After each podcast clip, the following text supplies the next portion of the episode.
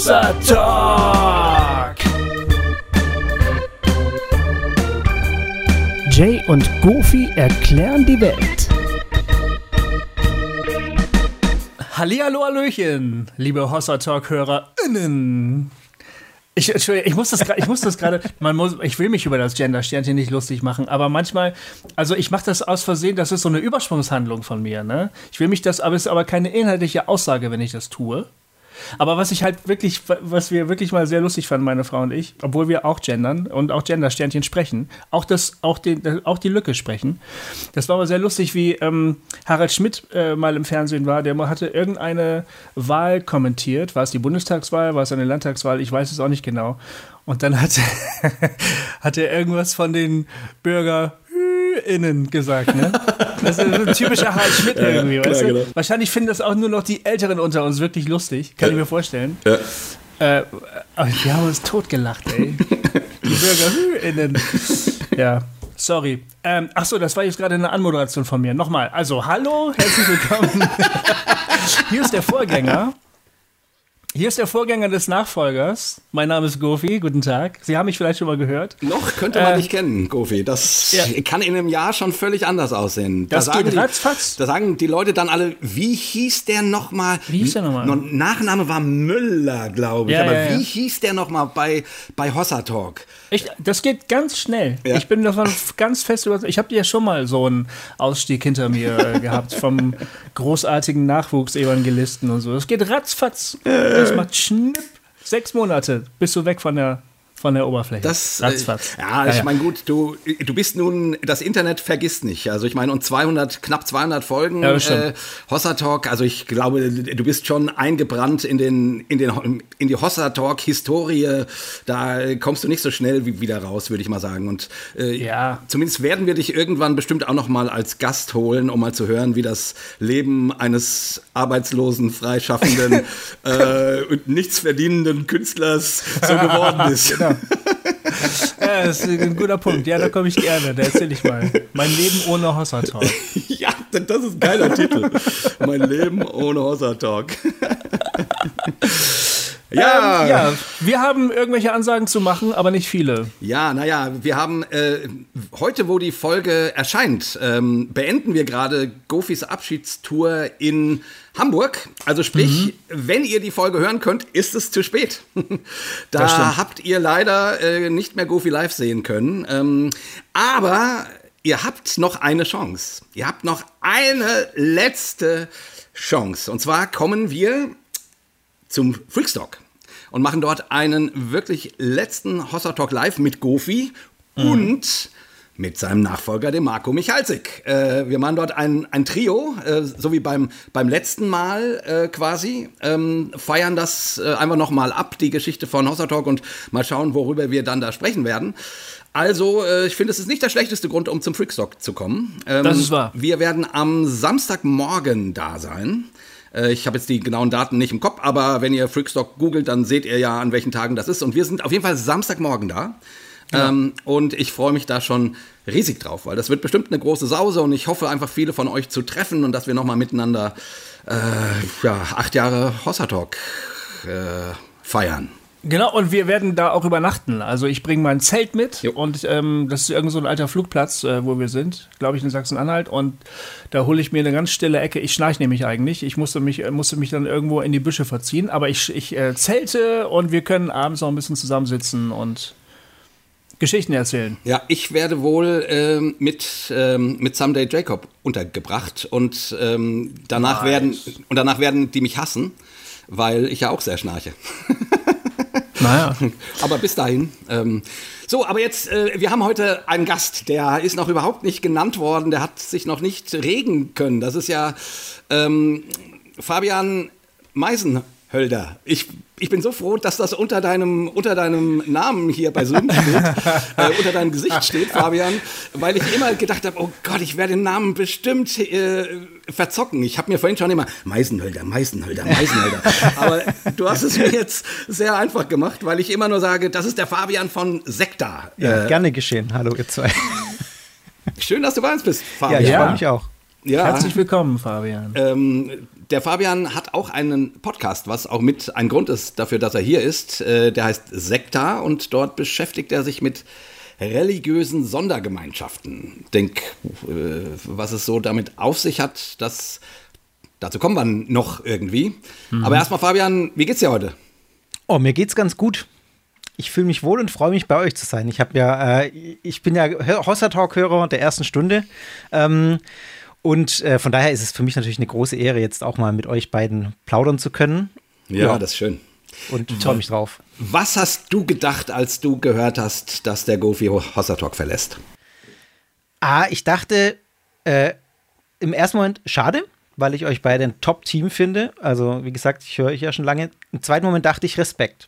Ähm, hm. dass, dass du deinen Weg gehst und die Entscheidung triffst. Also ich finde das gut, wenn du sagst, ähm, ich kenne die detaillierten Gründe natürlich jetzt nicht, nur das, was du im Podcast gesagt hast, ist auch mhm. egal. Ähm, wenn das für dich der Weg ist und richtig ist, dann finde ich das gut, wenn man ähm, nicht an altem festhängt, sondern neue Wege geht. Ganz einfach. Cool. Und ähm, das ist deine Entscheidung und die äh, musst du treffen und keiner von uns.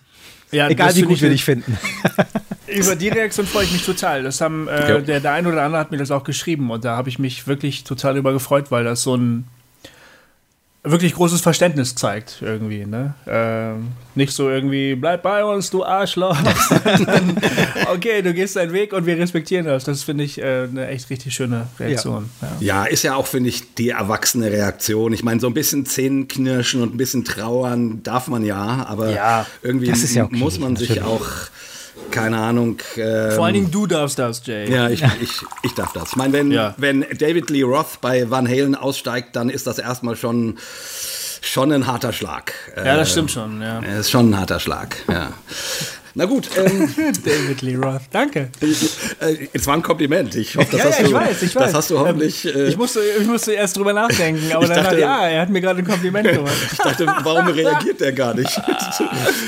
ich war, ja, nee, finde ich ganz toll. Ich meine, zeigt auch, wie alt wir beide sind. ja, genau die werden alle sagen, ähm, Van, Van Halen wer, David was? Siehst du, das kann ich schon sagen, ich habe keine Ahnung. Wirklich? Das ist Fabian, du bist doch nicht, na, du, du bist, wie alt bist du, Fabian? Äh, ich bin Jahrgang 85, also ich bin jetzt 36. Ah, ja. Na gut, da bist du ja tatsächlich ein bisschen, da bist du ja fast 20 äh, Jahre jünger als wir. Also, ja. äh, okay, dann ist, äh, wenn du Van Halen nicht kennst, ist das dann schon, kann man verstehen. Meine Güte, Puh. scheiße Gofi, wir sind alt. wir, es ist die Wahrheit, ja. Ja. Das stimmt. Gut, aber Fabian, so, jetzt wissen ja. wir schon, du bist äh, 36 und hast einen Nachnamen, den man sich nicht so leicht merken kann, also ich zumindest nicht. Äh, ähm, Meisenhölder ist auf jeden Fall ein cooler Nachname. Mit AY ähm, bitte, das ist noch ja, wichtig. Ne? Ja, ja, genau. nicht einfach Den musst du bestimmt oft, oft buchstabieren, äh. Äh, ja, jedes einzelne ah. Mal, ja. Fabian, genau, ich hätte ihn, ihn äh, auch wahrscheinlich äh, automatisch mit EI ja. geschrieben. Ähm, wo, wo, kommt der Name her? Gibt es da irgendeine Geschichte zu? Oder? Keine, die mir bekannt ist. Es ist ein relativ ja. seltener Name, der hier, irgendwo hier tatsächlich aus dem Schwäbischen kommt auch, glaube ich. Also soweit ich ah, das nachverfolgen kann. Aber ähm, ich weiß keine das Details. Stimmt, bei, bei, seltenen Namen geht das ja. Da kann man die ja auch ein bisschen regional verorten. Ungefähr. Das ist mhm. eigentlich ziemlich spannend. Ne? Ja. Ich heiße also Müller. Äh, sorry, aber das äh, lässt sich regional Schwierig, ne? nicht ne? mehr. Ja.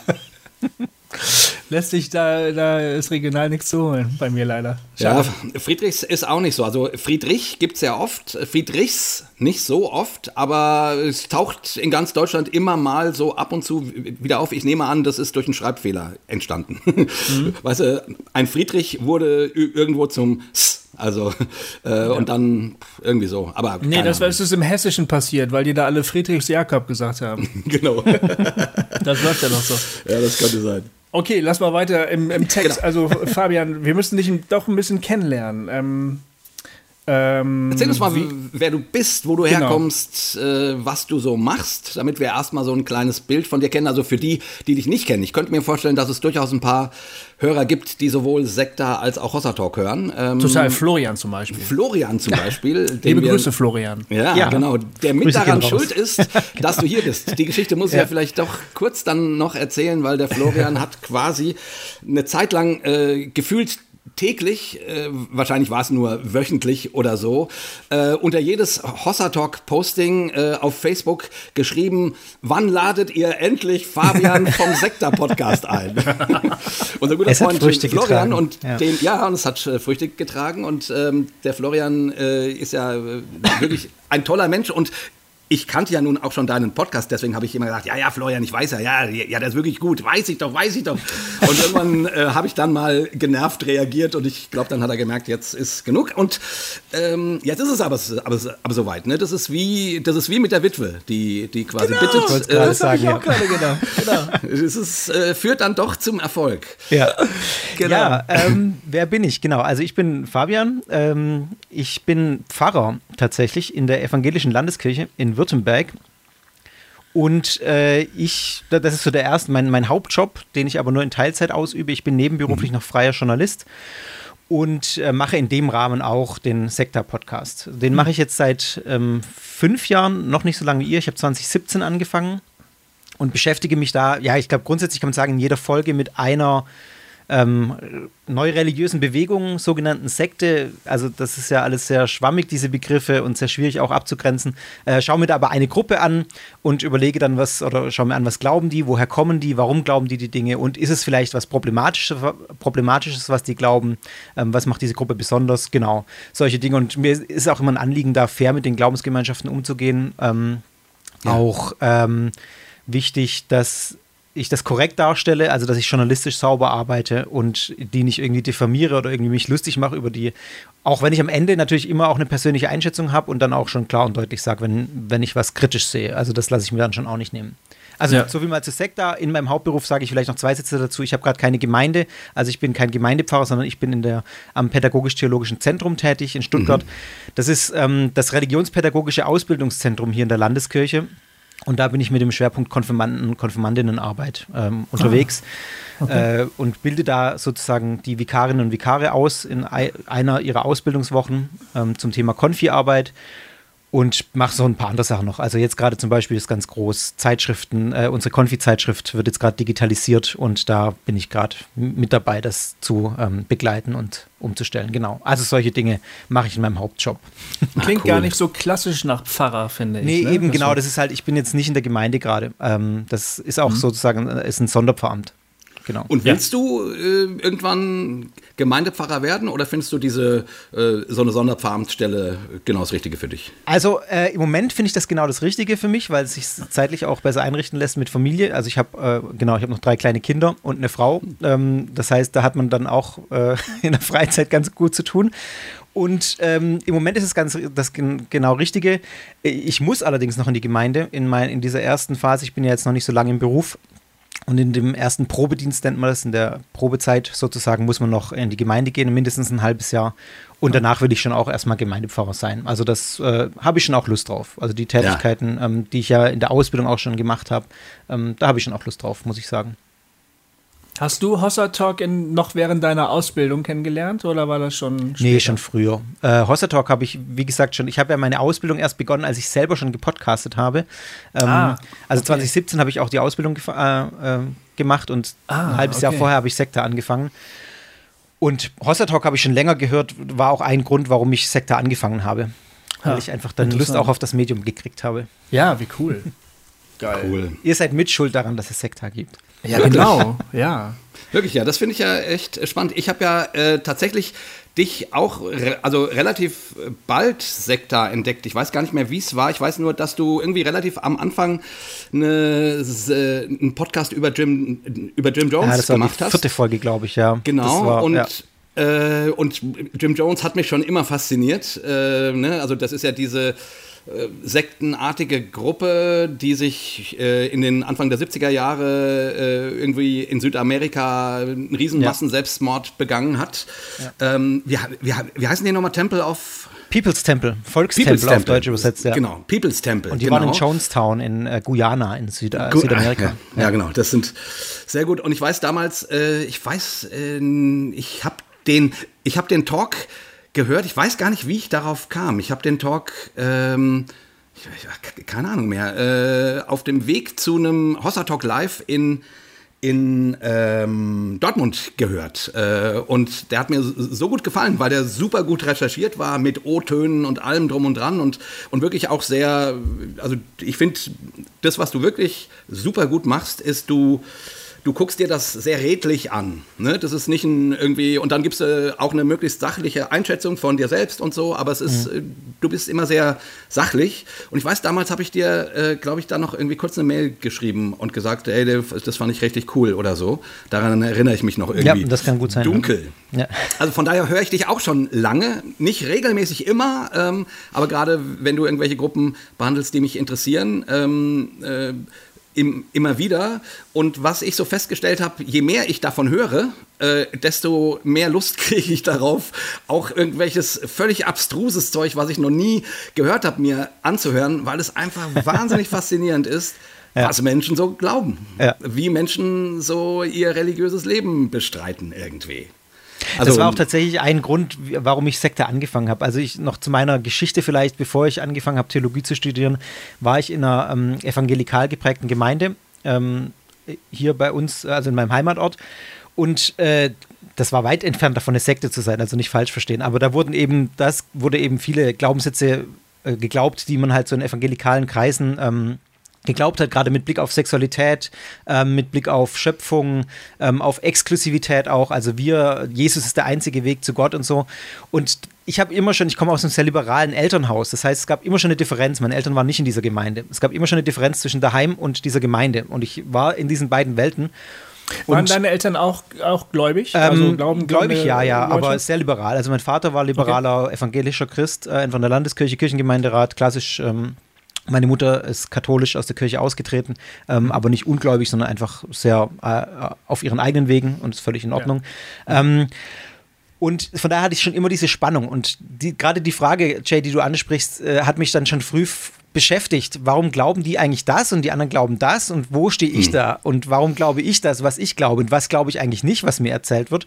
Das war dann was, was mich ins Theologiestudium geführt hat und was mich da auch im Studium begleitet hat.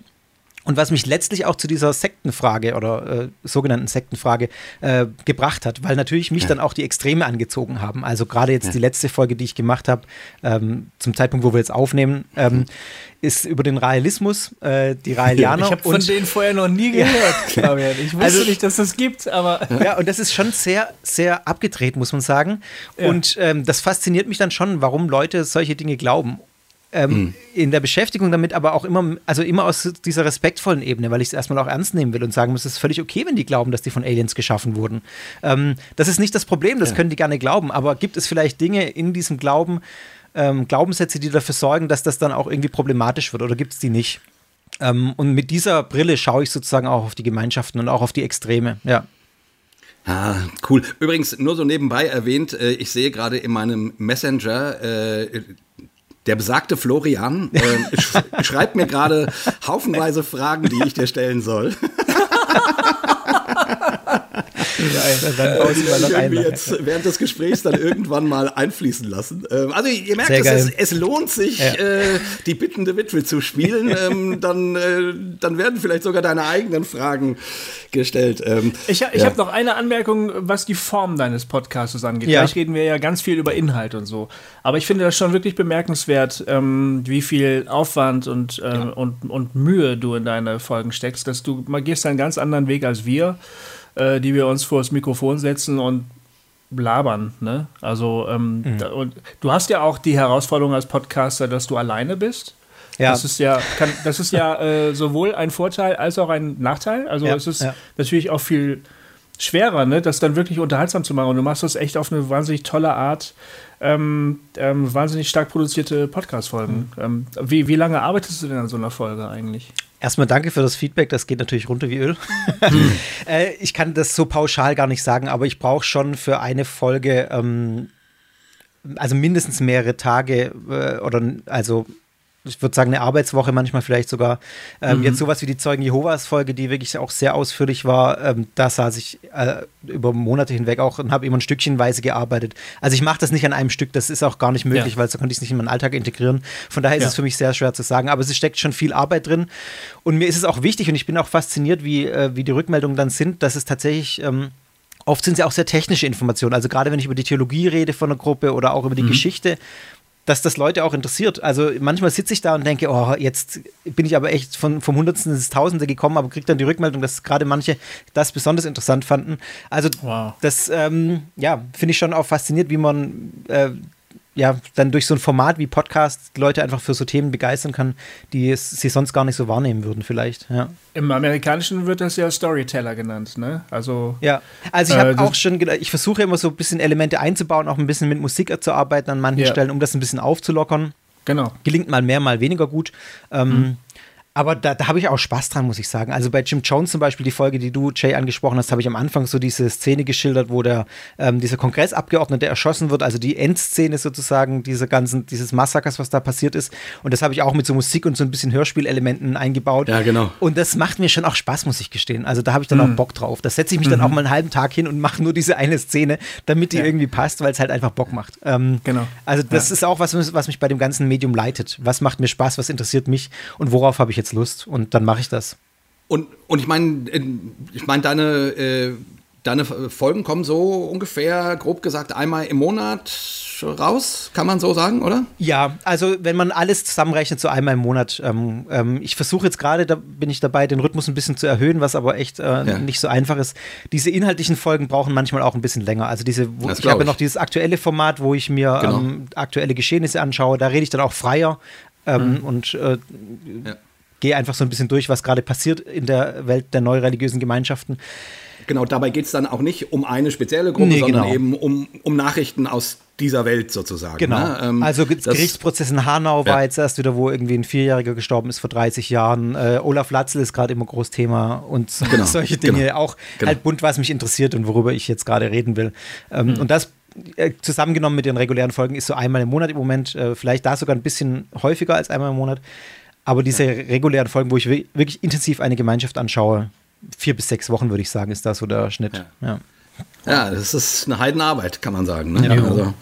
Echt sehr, sehr cool. Aber jetzt, ich meine, äh, Podcast. Ne? Ich meine, Podcasts gibt es ja nun echt viele.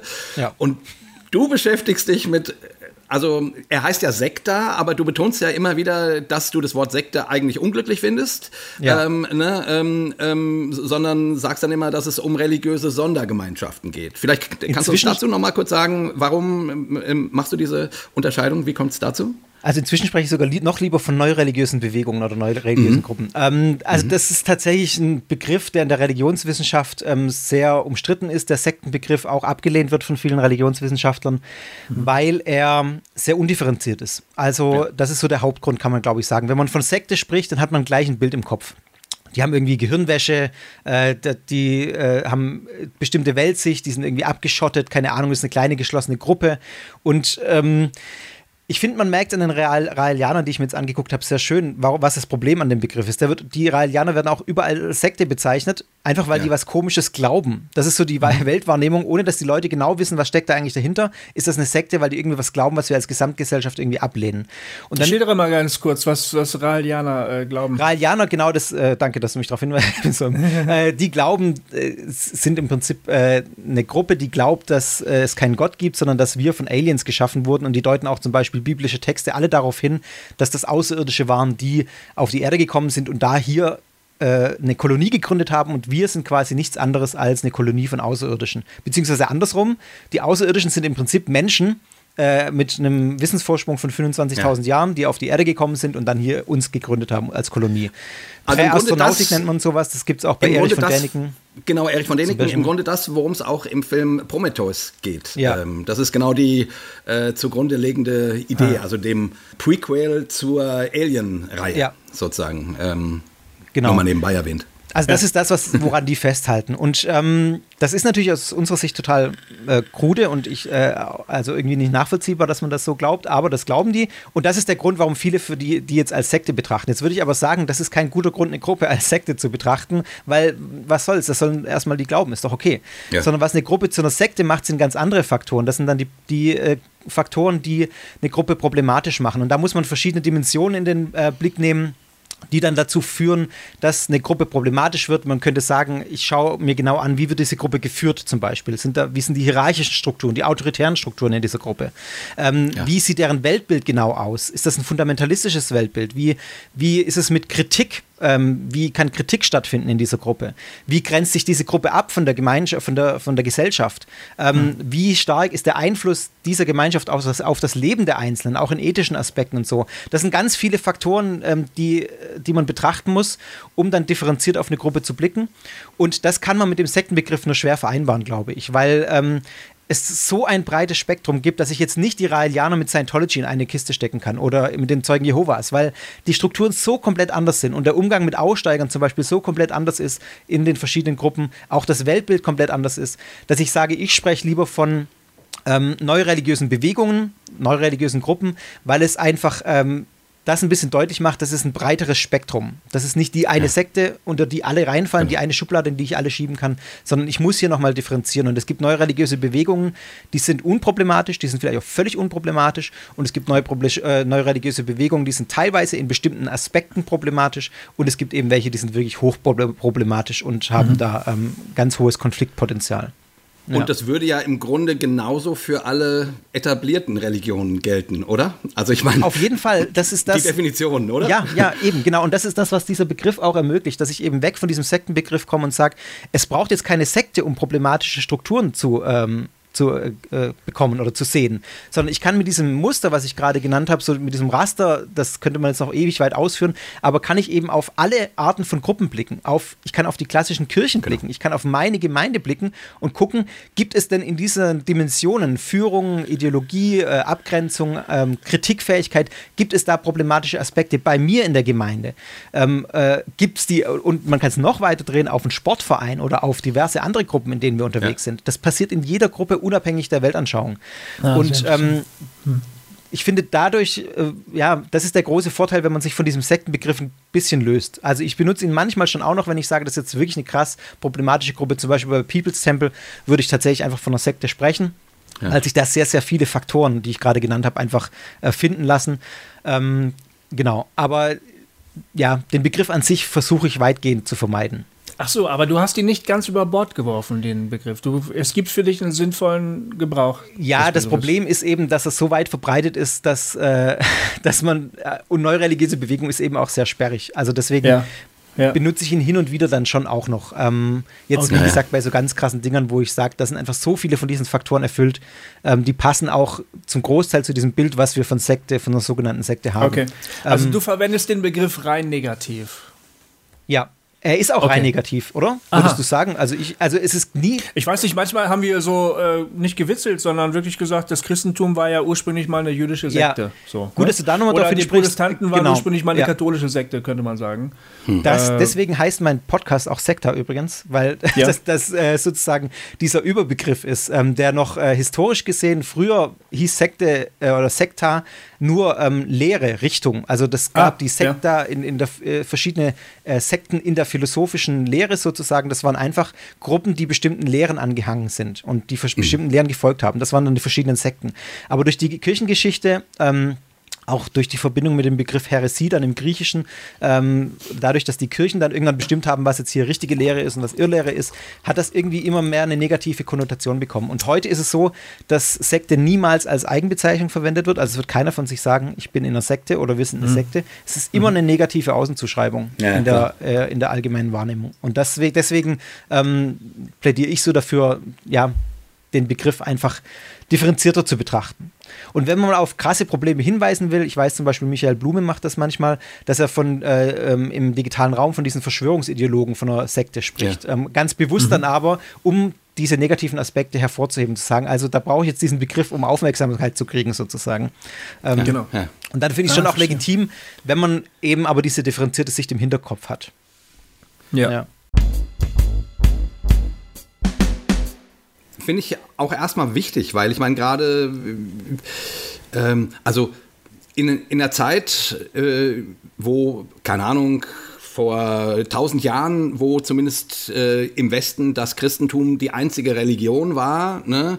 Ja. Äh, und dann zu sagen, okay, hier gibt es Sondergruppen, Sekten, la la la la, das macht Sinn. Aber ich finde heutzutage, wo die, wo die Welt so viel kleiner geworden ist und, und jede, jede Religion und jede Weltanschauung und jede, jede äh, Gruppierung ähm, quasi nur ein, ein, ein Mausklick von dir entfernt ist, äh, ist es schon wichtig, da differenzierter zu sein, weil sonst weil sonst kommt man von seinem hohen Ross nicht runter. Also was so tut, ja. als ob äh, man der Einzige äh, das Recht hat, äh, also äh, irgendwelchen Kram zu glauben und die anderen alle, alle nur Quatsch reden. So, das ist ja wäre ja schwierig irgendwie, ja. finde ich. Sozusagen im, im Dialog, im ja. Dialog mit, mit anderen. Ähm, mhm. ähm, was denkst du denn, ähm, um jetzt mal überhaupt über das Thema Glauben zu, zu sprechen. Äh, ich habe immer, wenn ich sozusagen dir zuhöre äh, und so und dabei ja so viel lerne über irgendwelche religiösen Sondergemeinschaften, dann denke ich immer, meine Güte, es ist schon spannend, was Leute so alles glauben. Und dann denke ich wieder, naja gut, Christen glauben an die, an die Jungfrauengeburt, sie glauben an, an eine Totenauferstehung, sie, sie glauben, dass ein Meer geteilt wurde. Ne? Also es ist ja schon irgendwie ähm, ähm, auch im christlichen Glauben nicht so, dass der frei ist von irgendwelchen Absonderheiten sozusagen, die man äh, nee, so als aufgeklärter Mensch. Ich würde äh, sagen, ganz und gar nicht. Ja. genau. Also ähm, mich interessiert, wie, wie, wie geht es dir denn? Ähm, du hast ja jetzt nun vorhin erzählt, du kommst aus dem EC, du bist Pfarrer, also und das sagst du auch immer mal wieder in deinem Podcast, dass du selber auch gläubig bist. Ja. Äh, wie, wie, wie geht's dir damit, wenn du darüber nachdenkst, was es so für Varianten gibt? Es macht mich in erster Linie erstmal äh, sehr demütig, um dieses christliche Wort zu benutzen, ja. ähm, weil ich eben genau diese Perspektive auch von Anfang an bei Sekte habe. Ich glaube, das habe ich schon in einer der ersten Folgen auch irgendwie gesagt, dass ich natürlich weiß, dass ich als Christ Dinge glaube, die andere für so bescheuert halten wie ich den Realismus. Ähm, also um es mal ganz platt zu sagen. Also ja. mit dem Atheisten ähm, brauche ich nicht, der hält meine Weltanschauung für total äh, äh, bescheuert und fragt, wie kannst du sowas glauben? Deswegen ist auch ein wichtiger Punkt, dass ich eigentlich immer versuche, diese Glaubenssätze auch nicht zu kritisieren, sondern nur diese hm. Folgen, die äh, manche Glaubenssätze haben können und die Strukturen kritisiere. Also ähm, deswegen gehe ich so respektvoll auch ran, weil ich eben weiß, mhm dass ich mir selber diesen Aspekt, äh, diesen Respekt auch erhoffe von anderen, die auf mich schauen und sagen, ja, der macht ja gute Sachen, aber er glaubt echt blödes Zeug oder wirres Zeug. Es ist auch okay für mich. Ja. Ähm, ich trenne diese beiden Ebenen. Mich macht das tatsächlich, um deine Frage zu beantworten, sehr demütig, weil ich in der Beschäftigung auch immer wieder merke, also letztlich kann ich ja nicht sagen, wer recht hat. Ähm, das kaut ihr hier auch oben äh, äh, rauf und runter bei Hossa Talk, dass wir letztlich äh, hoffen können, ähm, irgendwie auf einen gnädigen Gott, aber äh, ich habe keine Ahnung, was da kommt. Also ich kann eigentlich nur dafür sorgen, dass, dass ich meinen Glauben so lebe, dass er lebensdienlich ist und dass er mhm. möglichst vielen Menschen lebensdienlich ist und eben diese Struktur nicht bildet, die ich, ähm, die ich an anderen kritisiere. Das ist nämlich noch ein Punkt, der mir mhm. immer wieder bewusst wird, wenn ich äh, auf solche kritischen Gruppen blicke. Religion kann ganz tolle Auswirkungen haben. Die kann lebensdienlich sein, die kann ähm, einen ermutigen, die kann einem Halt im Leben geben, aber Religion kann unfassbar viel kaputt machen und Religion kann ja. unfassbar negative Seiten bekommen. Ich meine, das habt ihr auch äh, persönlich schon erfahren. Ich kenne jetzt eure Geschichten nicht im Detail, aber äh, man hört das ja durch die, äh, durch die Zeilen auch bei Horsa Talk, dass man diese negativen Aspekte von Religion, dass die euch durchaus sehr bewusst sind. Und das ist was, was ich auch immer wieder sehe bei, bei dieser Betrachtung und dann auf mich selber reflektiere. Deswegen hilft mir Sekta auch ganz persönlich sozusagen, ja. weil ich immer wieder lerne, selber zu reflektieren. Hoppla, gibt es bei mir im Glauben oder in meiner Gemeinde oder ähm, wo auch immer auch solche Aspekte, die es Leuten schwer machen, zum Beispiel Kritik zu äußern. Also das wäre was, wo ich auch auf meinen Pfarrberuf dann übertrage, äh, wenn ich jetzt auch noch keine Gemeinde habe, aber äh, ich habe es mir fest vorgenommen, ähm, dafür äh, zu sorgen, dass irgendwie Strukturen entstehen, in denen eine gesunde, lebensförderliche Religiosität äh, möglich ist und in denen diese ganzen negativen Aspekte so gut wie es geht ähm, nicht stattfinden. Ja. Das wird nie perfekt sein. Es ist auch im Fußballverein nicht perfekt. Also wenn man sich zum Beispiel Thema Homophobie und Fußball anguckt, dann wird sehr schnell klar, dass da auch äh, einiges im Argen liegt und dass man auch im Fußballverein jetzt nicht seine Meinung vielleicht frei äußern kann, ohne dass man mit äh, Repressionen in der eigenen Gruppe äh, leben muss. Also nur mal angemerkt, dass das nicht auf, auf gläubige Gemeinschaften beschränkt ist. Aber äh, einfach dahin zu arbeiten, dass äh, die Machtgefälle möglichst gering sind zum Beispiel. Das ist immer was, was äh, sozial, was missbräuchliche Strukturen vorbeugt. Dass es eine Kultur der gegenseitigen konstruktiven Kritik gibt. Also ich kann wirklich meinem Gegenüber sagen, was ich scheiße finde. Ich kann es auf eine vernünftige Art mhm. sagen und der ist deswegen nicht beleidigt oder ich werde deswegen nicht ausgestoßen, sondern wir reden drüber und wir arbeiten an dem Problem gemeinsam. Mhm. Dass ich eine, was glaube ich ganz wesentlich ist, ist für eine Gemeinschaft oder für eine Gruppe, dass so nicht diese Atmosphäre gibt, wir sind die, die auf dem richtigen Weg sind und alle anderen liegen falsch. Das ist ja das, was man fast ausschließlich findet in so problematischen neureligiösen Gemeinschaften sondern dass es eine Atmosphäre ist, wir sind gemeinsam auf dem Weg. Wir suchen gemeinsam hier nach einer möglicherweise dahinterliegenden Wahrheit, aber wir wissen es nicht. Wir sind auf dem Weg, wir sind auf der Suche und sind da gemeinsam unterwegs. Und äh, ja, also solche Dinge, das sind so Sachen, die ich einfach, wo ich immer merke, das ist einfach extrem wichtig dafür, dass eine Gruppe gut funktioniert und dass dann ja. letztlich da auch gute Dynamiken raus entstehen für das eigene Leben. Und ich würde noch vielleicht anfügen, äh, eine hohe Ambiguitätstoleranz, also ja. dass man irgendwie innerhalb der Gru Gruppe ähm, einem bewusst ist, äh, dass es unterschiedliche Perspektiven auf einen auf Glaubenssatz, auf ein Thema, auf ein Dogma, auf eine äh, Anschauung gibt äh, und man damit auch leben kann, sozusagen. Also, ja. also sich von mir aus streitet, ja. äh, was ist klüger, was ist besser, was ist richtiger, wie auch immer, und dann aber auseinandergehen kann und sagen kann, oh, okay, we agree to disagree ja. und das bringt uns nicht auseinander. So, also das, das wäre, das wäre, äh, glaube ich, das wäre noch wichtig wichtig, weil du sonst, sonst äh, solche Gespräche äh, immer dazu dienen, dass irgendwer auf irgendwas eingeschworen werden soll ja. ähm, oder muss ähm, und irgendwer am Ende klein beigeben muss. Und das ist ja ähm, fatal. Auf jeden Fall. Und dann, wenn Achso, ja. ja, sorry. Nee, ich wollte nur noch einen Satz dazu, Jay, mhm. wenn es dann eben soweit ist, dass man auch sagt, wir, äh, wir sind jetzt, wir, wir disagreeen, wir stimmen jetzt hier so weit nicht überein, dass wir nicht mehr zusammen hier sein können, dass es auch okay ist. Und dass man dann sagt, ja, ja dann, dann, ist es okay, wenn du hier gehst ja. und wenn das nichts für dich ist, wenn das kein Ort für dich ist, dann ist es so. Aber deswegen genau. rede ich trotzdem weiter mit dir.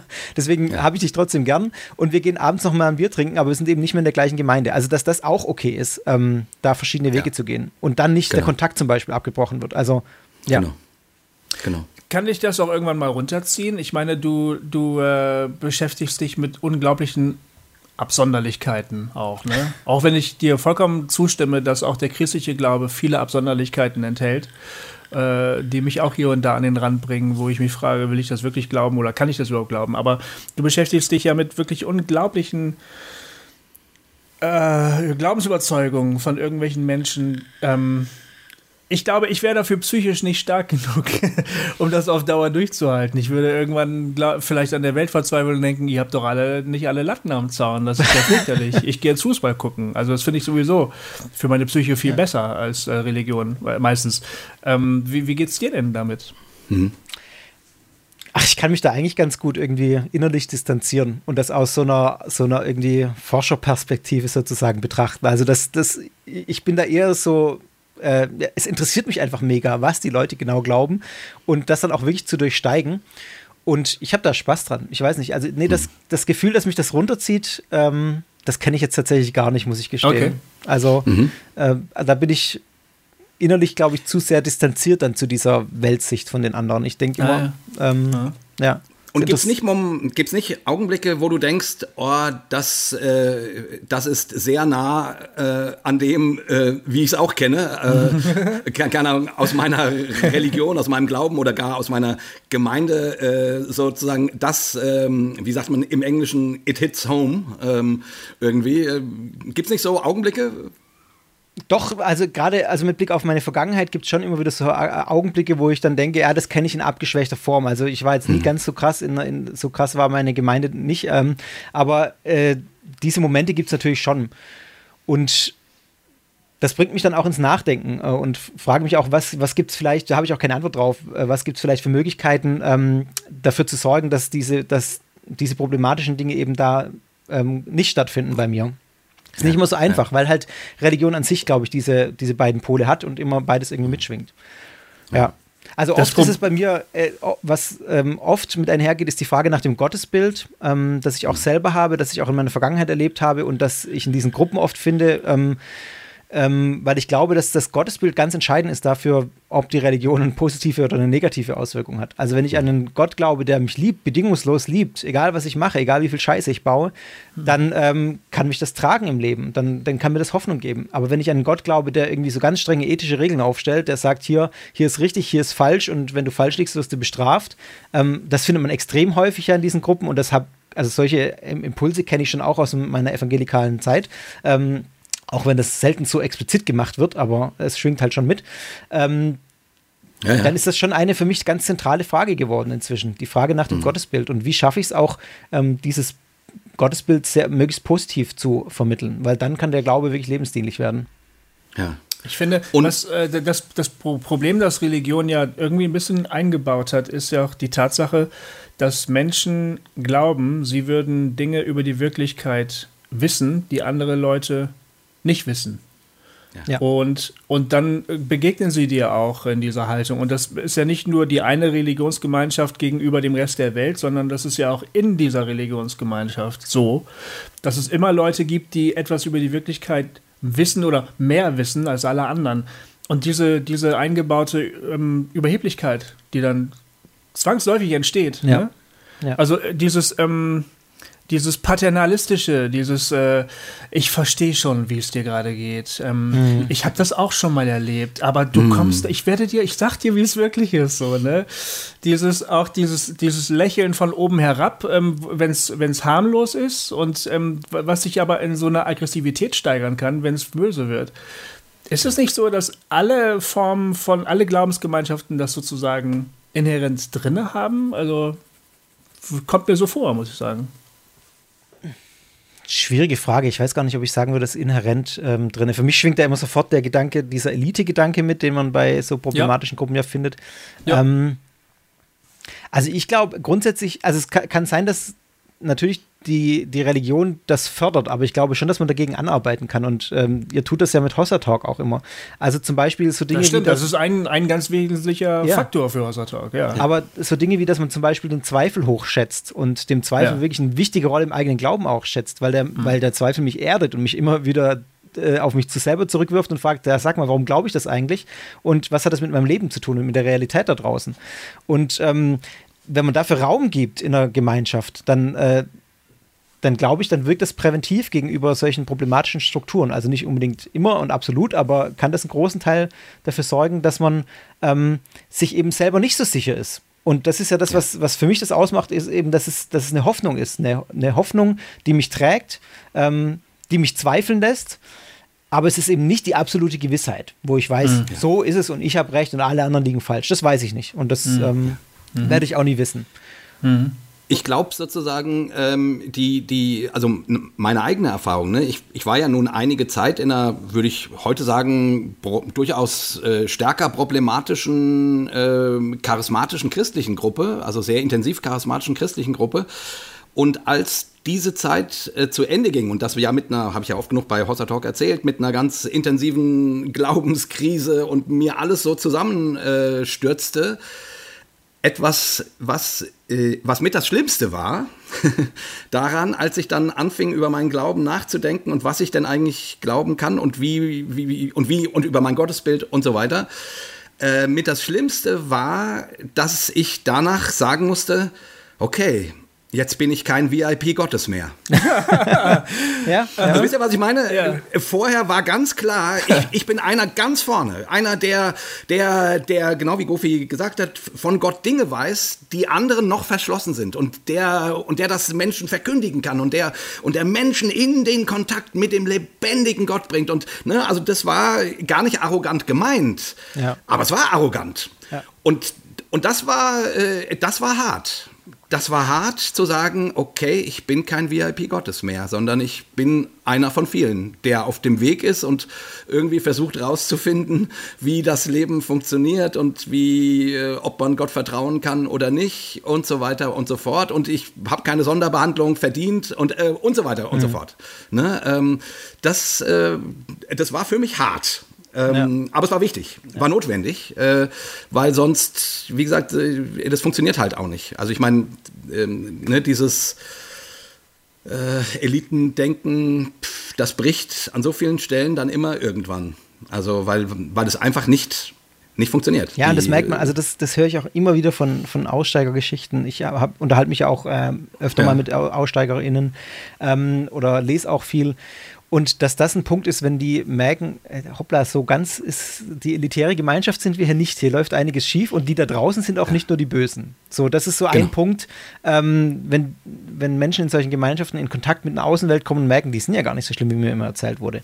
Also ja. ich kenne zwei, drei Zeugen Jehovas, genau. äh, die ausgestiegen sind, die sagen, das war für sie ein entscheidender Punkt die dann auch gehört haben von den Missbrauchsfällen bei den Zeugen Jehovas und dann gesagt haben, nee, also das, was mir hier erzählt wird, stimmt einfach nicht. Also das scheitert in der Realität und dann kommen die ins Nachdenken. Der Ausstiegsprozess ist dann noch deutlich länger oft, ähm, aber das genau. ist so ein, ein äh, Punkt, bei dem viele ins äh, Straucheln kommen dann, ja.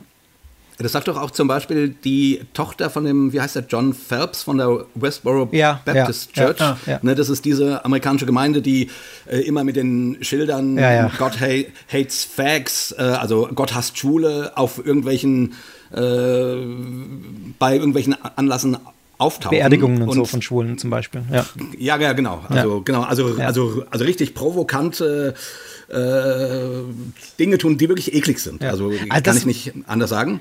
Und nur um das ja. zu erzählen, die erzählt auch, ich meine, das ist die Tochter des Gründers. So, ähm, und inzwischen Aussteigerin und auch äh, jemand, die sich sehr kritisch damit auseinandersetzt. Und die sagt auch, naja, sie hat, äh, das ging irgendwann über eine, ich glaube, über eine Twitter-Diskussion, ne? genau, eine Twitter-Bekanntschaft, ja, ja. ähm, wo sie jemanden kennengelernt hat, der sich die Mühe gemacht hat, sie, sie sich anzuhören, ihr dann äh, vernünftige Gegenargumente zu geben ähm, und wo sie gemerkt hat, na so, äh, ich kann nicht einfach sagen, dass dass dieser Mensch ähm, äh, so böse ist, wie wir denken. Also so, ja. ne? Und dann, äh, und dann hat sich und genau, und, wie du das geschildert hast, hat sich das wie so ein Same äh, oder wie so ein Virus, äh, negativ gesagt, quasi in ihr festgesetzt, so dass sie dann irgendwann tatsächlich ähm, ausgestiegen ist. Ja. Also ja. Solche Geschichten, da lerne ich dann auch immer draus, dass der Umgang mit so Leuten, die in solchen Gruppen sind, eben ähm, bestätigen mich in meinem Weg mit Sekta, also sozusagen, dass ich da respektvoll mit umgehe und mir auch erstmal anhöre, was ja. die glauben, ähm, weil Polemik und äh, Aggression bringt null. Im Gegenteil, das verschärft die ganze ähm, äh, Lage nur. Wenn ich mit jemandem rede, der in solchen Gruppen drin ist, äh, und die beschimpfe und sage, das ist doch alles Blödsinn, was du da glaubst, dann schotten die ab und machen dicht und dann hören die auch nicht mehr zu und sagen, ja, das ist genau das, was mir bestätigt mich in meiner Weltsicht. Also wenn man Zeugen Jehovas genau. zum Beispiel auf der Straße, habe ich letztes, Mal, äh, letztes Jahr irgendwann mal ein furchtbares Twitter-Video gesehen, wo einer mit seinem Handy-Video an Zeugen Jehovas vorbeiläuft und die beschimpft und bespuckt. Hm. Wo ich dann denke, und dann, dann haben, hat das Video irgendwie 1000 Likes und der feiert sich dafür dass er die mhm. irgendwie fertig gemat hat und wo ich dann denke, was, das ist einfach nur dumm, Entschuldigung, das ist einfach nur total mhm. dumm. Weil ähm, erstens ist es menschlich, äh, geht das nicht. Also aus einer mhm. humanistischen, selbst aus einer humanistischen Perspektive würde ich sagen, das ist, äh, macht man nicht. Ähm, und zweitens tut es genau das, was die Zeugen Jehovas erzählen, nämlich es bestätigt die Gläubigen ja, Zeugen genau. Jehovas in ihrer Weltsicht. Die genau. da draußen, die wollen nichts von uns, die grenzen uns ab, äh, grenzen ja. sich von uns ab und die beschimpfen uns und die sind alle schlecht und äh, unmenschlich. Ja. Und ähm, das ist genau das, was die glauben. Und wenn man dann so reagiert auf die, dann ja, dann macht man alles nur noch schlimmer sozusagen. Deswegen der genau. einzige Weg ist tatsächlich, wie, wie du es gerade beispielhaft genannt hast, äh, Jay, an diesem Beispiel mit der Westboro Baptist Church, dass man auf Leute zugeht, auch geduldig zugeht, mit ihnen redet, Fragen stellt, kritische Fragen auch durchaus stellt, das ist ja völlig legitim. Mhm. Aber zum Beispiel auch Oliver Wolschke, sein Buch, ähm, der ist ehemaliger Zeuge Jehovas, mit dem habe ich sehr ausführlich gesprochen, ähm, der auch gesagt hat, genau das war das, was, was letztlich die kleinen Samen gesät hat, die ihn zum Ausstieg gebracht haben. Diese freundlichen, kritischen Nachfragen und Gespräche mit, äh, mit anderen Menschen außerhalb der Gruppe. Ich habe äh, das selber mal erlebt, wie ähm, Druck von außen Radikalisierung von innen ja. also in, im Inneren bewirkt. Ja. Da konnte man zuschauen. Und das war äußerst gruselig, muss ich sagen. Ja. Das war eine Lehre fürs Leben. Ja. Inwiefern? Erzähl mal kurz. Also, kann, ich kann das nicht ähm, so, weil ich dann über ähm, äh, Gemeinden und Dinge und Menschen ja. reden muss, über die ich hier grundsätzlich in den vergangenen acht Jahren eigentlich nie öffentlich gesprochen habe. Äh, das wollte ich nur mal kurz erwähnen, äh, dass man das mal zur, zur Kenntnis nimmt. Das habe ich äh, nie gemacht. Nur einmal habe ich äh, das mal gemacht, als wir beim Live-Talk in Halle gewesen sind. Da wurde ich explizit danach gefragt. Das ist dann auch im Talk erschienen. Da habe ich dann auch gleich eine sehr, sehr traurige Facebook-Message bekommen von jemandem. Mhm. Aber ich mhm. enthalte mich dessen äh, normalerweise. Aber ähm, ich, äh, es ist zu beobachten. Es bestätigt einfach nur das, was im Inneren der Gemeinschaft ohnehin geglaubt wird.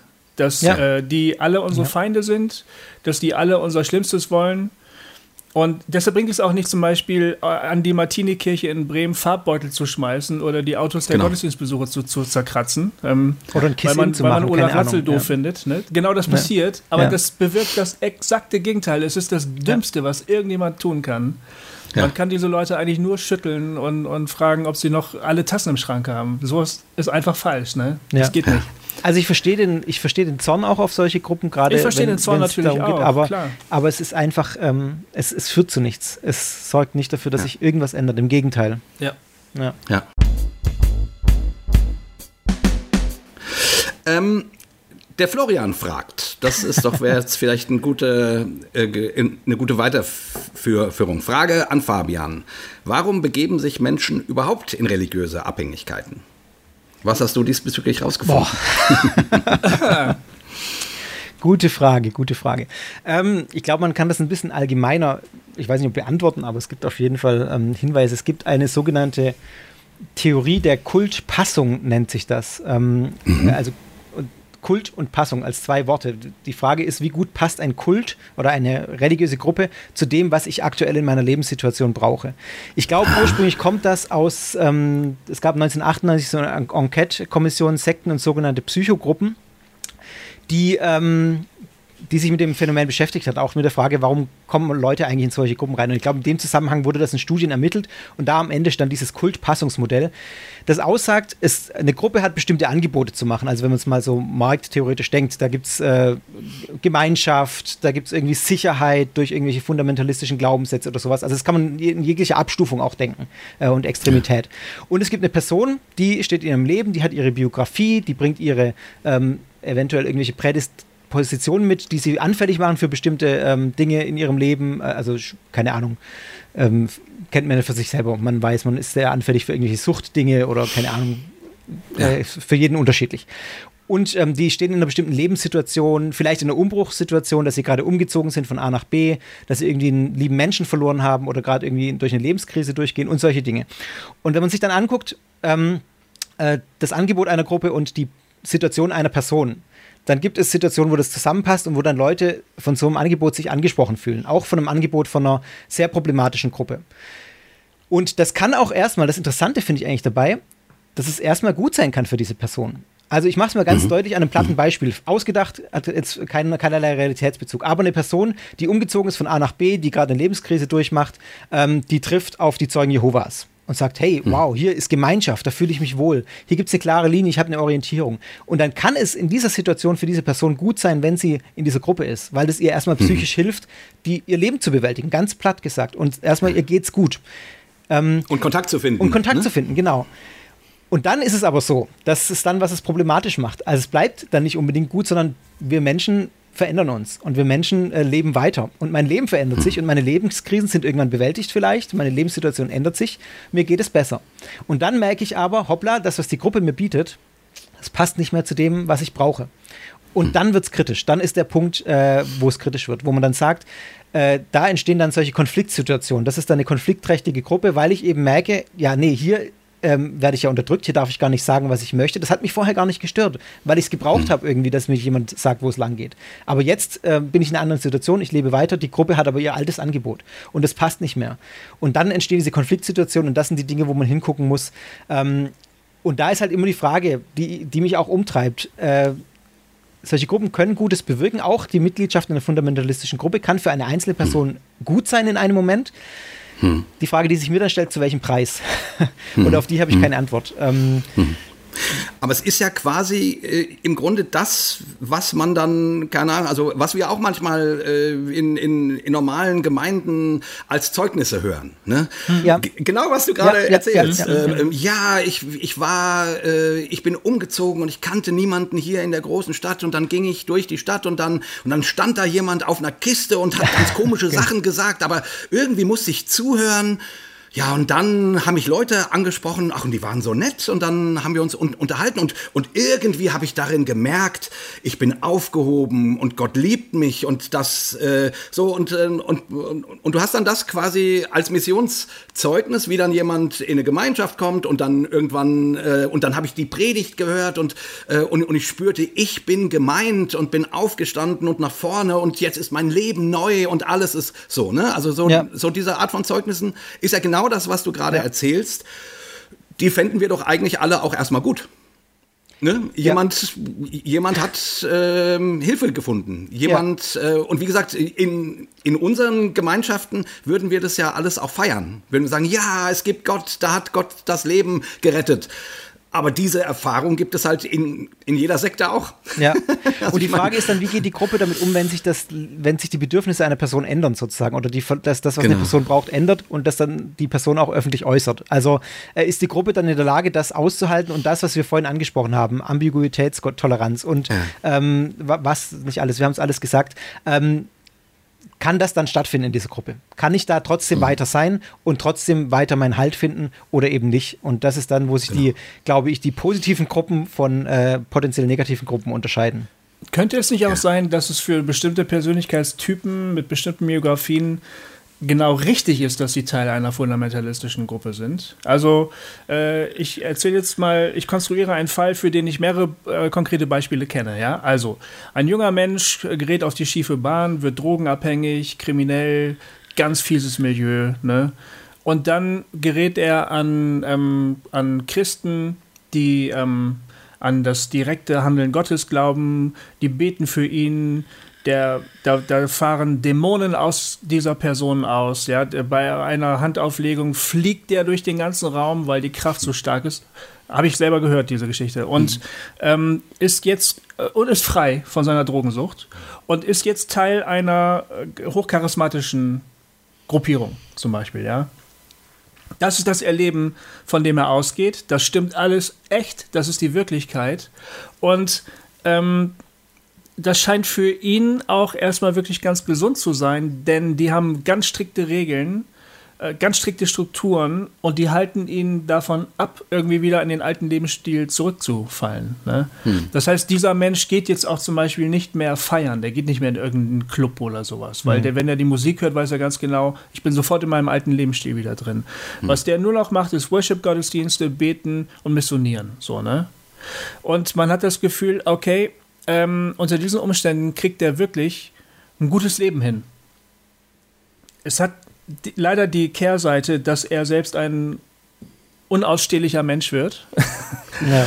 weil, unter Umständen. Unter Umständen. Also ja. häufig ja. ist es der Fall, weil jetzt wird er nämlich auf die Welt losgelassen und er möchte allen erzählen, was die, was die wirkliche Wirklichkeit ist. Und ähm, dann mit so einem Menschen zu tun zu haben, ist manchmal äußerst unangenehm. Ne? Mhm. Aber für ihn selbst könnte man ja sagen, ist es genau das richtige Umfeld. Also der kommt aus einem extremen Lebensstil und jetzt ist er in einem anderen extremen Lebensstil. Wenigstens nimmt er keine Drogen mehr, beklaut niemanden mehr und betet zu Jesus. Das ist ja an und für sich unterm Strich erstmal so schlecht nicht könnte man denken. Ja. Ja deswegen plädiere ich so für, dafür, halt das auch äh, sehr differenziert zu betrachten, weil genau solche Geschichten gibt es natürlich und es gibt Menschen, die äh, bei den Zeugen Jehovas sind und da bis in ihr Lebensende auch glücklich sind und da zufrieden sind. Hm. Solange sie halt. Das gibt es. Ja, das, ja, ja, das gibt's. Hm. Ähm, ja, glaube ich auch. So, solange sie da irgendwie eben linienkonform sind äh, und ja. da vielleicht auch kein Bedürfnis haben, sich dagegen aufzulehnen, also weil sie es nicht brauchen. Mhm ich finde, das ist eine extrem schwierige Frage, wo man dann letztlich sagen muss, das ist eine Einzelfallbetrachtung, wo ich dann sagen muss, äh, das, das, kann man nicht so pauschal sagen. Natürlich gibt es Persönlichkeiten und Menschen, für die das äh, Halt gibt in so einer fundamentalistischen Gruppe auch. Kann trotzdem sein, dass diese Gruppe für die Gesellschaft scheiße ist, weil sie einfach, äh, weil ja. sie einfach wirklich problematische Sachen macht. Also, hm. aber für die Einzelperson äh, das Richtige ist, weil, ja, oder zumindest ähm, jetzt die Einzelperson nicht zerstört. Ja. Das ist ja unerfreulich ja. kompliziert, was du da sagst. Ja, es ist leider so. Es ist leider so. ja. ja, und die Menschen sind halt auch wirklich sehr, sehr unterschiedlich. Ja. Das, was der eine braucht, kann für den anderen äh, die Hölle sein, sozusagen. Und, und umgekehrt. Ähm, Und ich, ich fand das sehr, sehr spannend. Äh, wir haben hier ja mal äh, mit dem Ulrich gesprochen, äh, einen pfingstlichen Pastor, mhm. der ehemaliger Alkoholiker, der im Grunde eine ganz ähnliche Geschichte erzählt hat, wie der äh, Gofi sie gerade erzählt hat. Mhm. Ne? Also dieses Freiwerden von, von Drogen und von Alkoholismus und dann mit Rückschlägen und allem drum und dran und dass ihm das sehr geholfen hat, diese, diese Engführung. Und dann im Laufe seines Lebens hat er sich aber, aber geweitet, ja. so dass er heute äh, ähm, sozusagen der Liberal, also einer der Liberalen unter den Pfingstlern ist, obwohl er natürlich immer noch Pfingstler ist. So und, und auch von ganzem Herzen Pfingstler ist. Mhm. Ne? Also mhm. so da, äh, so da ist dann auch im Laufe eines Lebens passiert dann etwas. Äh, zumindest könnte es so ja. sein. Also von daher, ich denke auch, äh, ja, man muss die Menschen einzeln betrachten und nicht irgendwie über einen Kamm scheren. Das geht mhm. einfach nicht. Mhm. Also äh, und manchmal denke ich auch, keine Ahnung, worüber wir so diskutieren und wie wir äh, alles anzweifeln und dann nochmal bedenken und so weiter und so fort. Naja, für manche Leute äh, ist das nicht hilfreich. Ja. also oder noch nicht hilfreich oder wie auch immer. Mhm. Also sozusagen die die die die brauchen eine andere äh, Gottesbegegnung, um irgendwie äh, das Gefühl zu haben, ah, ich bin hier etwas Tatsächlichem auf der Spur. Ja. So, also. Ja. ja, letztlich ist es auch eine sehr persönliche Frage dann auch, weil ähm, die Motivation, die dahinter stehen, ja auch immer sehr persönlich ist. Also muss man sich ganz genau angucken, was braucht diese Person jetzt wirklich. Also ähm, ja. und ist Fundamentalismus jetzt die Antwort? Also, was du jetzt gerade geschildert hast, Gofi, genau. ähm, könnte man jetzt auch sagen, können wir darüber ins Gespräch kommen, ob es nicht andere Möglichkeiten gibt, außer Fundamentalismus so einer Person Halt zu geben und ähm, äh, einfach diese Weltoffenheit trotzdem zu bewahren, gleichzeitig aber den Halt zu geben. Äh, das mhm. sind dann mhm. Fragen, die sich, glaube ich, anschließen, ähm, wenn man das Problem auf einer größeren Ebene angehen möchte. Auch ja. wenn man sich fragt als Kirche, wie können wir solchen Leuten ähm, oder wie können wir da irgendwie denen was bieten? Weil das ist ja ein Problem, glaube ich, auch in, in, in der evangelischen Kirche zumindest, dass man eben diese klaren Linien halt nicht mehr hat. Also wir lassen ja Zweifel zu und wir sind ja offen für alle. also mal pauschal gesprochen, es gibt einzelne Gemeinden, wo es anders ist, aber so Sicher, im Großen und, Ganzen. Es gibt, gibt auch eine gewisse Scheu davor, wirklich mal klare Statements zu setzen. Ja. Also so klar, ja. dass man sich vielleicht manchmal auch so ein bisschen wieder in diesen Schwarz-Weiß-Bereich begibt. Ja. Ne? Was aber die, die, die Rede über das, über das, über Glauben eigentlich erfordert, finde ich. Also ich finde, zum Beispiel, ich würde einen Unterschied machen zwischen mir als Podcaster und mir als Prediger. Mhm. Hin und wieder kommt es vor, dass ich predige. Hier als Podcaster kann ich ständig von diesem Entweder-Oder oder sowohl als auch sprechen. Ne? Und das ist für dieses Format auch vollkommen in Ordnung, weil das ist auch wirklich mhm. das, was ich denke. Aber wenn ich auf einer Bühne stehe vor Leuten, die sagen, äh, die, die mir 20 Minuten Zeit geben, ihnen jetzt mal was Sinnvolles zu sagen, dann verknappe ich ziemlich stark. Und dann mache ich manchmal auch ziemlich klare Aussagen. Ne? Ja. Mhm. Ähm, ich finde das sinnvoll. Äh, mhm. Ich finde, das mhm. ist der, das ist eine ähm, das ist eine, eine, didaktische Frage. So. Wenn ich Leuten ja. äh, was klar machen will, muss ich manchmal überspitzen und es sehr klar machen und dann behalten sie sich das vielleicht. Ne? Und das Problem ist manchmal schon in Glaubensgemeinschaften, in denen man sich auch ein bisschen vor dem klaren Wort scheut. Das ist manchmal auch einfach echt fad. Das kann man sich auch. Ich kann mir das gut vorstellen, dass dann Leute irgendwann sagen, ich gehe lieber zu der Freikirche da hinten im Industriegebiet, weil da sagen sie mir wenigstens noch, was Sache ist. Ja. Mein Pastor, der genau. labert immer nur. Ich kann das total nachvollziehen, weil der Pastor ja, ja. labert auch wirklich immer nur, weil der sich überhaupt nicht traut, einfach mal klar Tacheles zu reden, finde ich. Also. Vielleicht ja, wäre das jetzt ein bisschen polemisch, ich weiß es nicht genau, aber. Ähm, ich nee, ich, ich, würde den Grundzügen da zustimmen, dass das ja. ähm, auch ein Grund ist, warum so strengere Gemeinden oft ähm, ja da eben noch Zulauf haben oder keine Ahnung. Ähm, ja, mhm. da die Leute sich auch daran binden lassen, mehr oder weniger. Ja. Ja. Ja. Ah, spannend. Äh, ich, ich meine, ähm, das ist so dieses Spannungsfeld aus, wie gesagt, jeder soll Platz haben. Ne? Ja. Ich, wäre ja auch, auch mein Anspruch irgendwie. Ähm, ähm, jeder ist willkommen und zwar wirklich willkommen und nicht nur, wenn er seine Meinung geändert hat. So. Ja, genau. Und wir wollen Jesus Christus nachfolgen sage ich jetzt mal, also als, als Christen. Ne? Ja. Ne? Und, und da kann man ja nun nicht sagen, dass Jesus Christus für alles steht. So, sondern da, ja. da gibt es schon Dinge, die sind ihm wichtiger und andere an, Dinge an, anscheinend nicht. Und diese, äh, und, diese, und diese Spannung, die finde ich die finde ich spannend. Also die finde ich, die, die, die finde ich sogar ähm, eigentlich motivierend. Also die, die ärgert mich manchmal, weil ich, äh, weil manchmal stelle ich bei mir selber Tendenzen fest, die gerne äh, gesagt bekommen würden, wie es denn nun ganz, wirklich und echt ist. so, ne? Ähm, und ich bin nun schon lang genug äh, dabei und wie gesagt, habe Schiffbruch und alles Mögliche erlitten, dass ich weiß, das funktioniert nicht, das ist Quatsch. So, ähm, ähm, aber ich verstehe den Reiz. Ich verstehe den Reiz, ja. ähm, in, in so einer Gemeinschaft zu sein. Und dann ähm, ist, es, ist es so, dass ich irgendwie denke, und genau diese Spannung aus, äh, jeder soll willkommen sein und trotzdem geht es um was. Äh, und wir wollen miteinander die Welt schöner machen oder wir wollen miteinander äh, Gott finden und wir wollen miteinander Jesus nachfolgen und so weiter. Und, die, und diese Spannung, ähm, wie gesagt, äh, hätte ja eigentlich eine sehr kreative Spannung sozusagen. Ja. Aber man, äh, man, man fällt schnell entweder ins eine oder ins andere Ex extrem. Das ist ein bisschen schade, finde ich. Also irgendwie, hast du Ideen äh, oder bei deiner Beobachtung von Gemeinschaften, was hilft denn, äh, dass sowas funktioniert? Oh, stellst du mir die ultimative Frage. Ja, der heilige Gral. ja.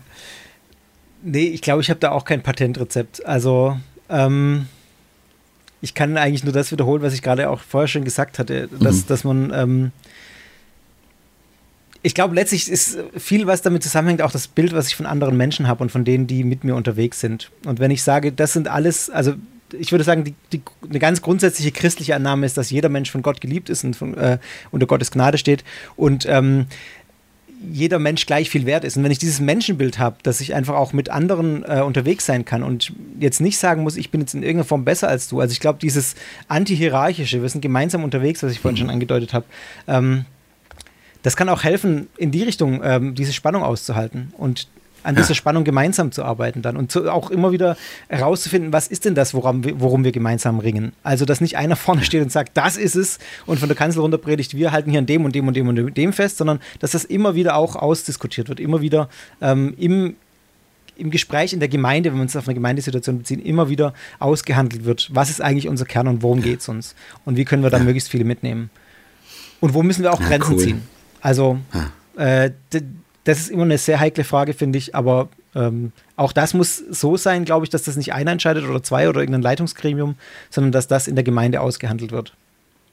Also ich glaube, ja. das, ja, Patentrezept habe ich leider keins äh, im Schrank. Das hat halt den Nachteil, dass alles so langsam wird, ne? Ja, ja. Das ist ja sozusagen das Problem der Europäischen Union. Richtig, das ist genau das äh, Problem, was Eigentlich damit sollte die ja. EU eine handelnde Kraft in der ganzen Welt ja. sein, aber die Partner sind sich gerade noch nicht einig. Das ist ja, das, das äh, ist ja so attraktiv an Gemeinschaften, die eine klare Hierarchie haben und eine visionäre Frontfigur äh, mit ja. einer klaren Message, wo alle sagen können, wenn sie das so sagt, dann wird das schon stimmen und die reißen in kürzester Zeit in, an jedem Ort, wo die auftreten, unglaublich viel ne? mhm. ne? und wahnsinnig viele Menschen strömen zusammen.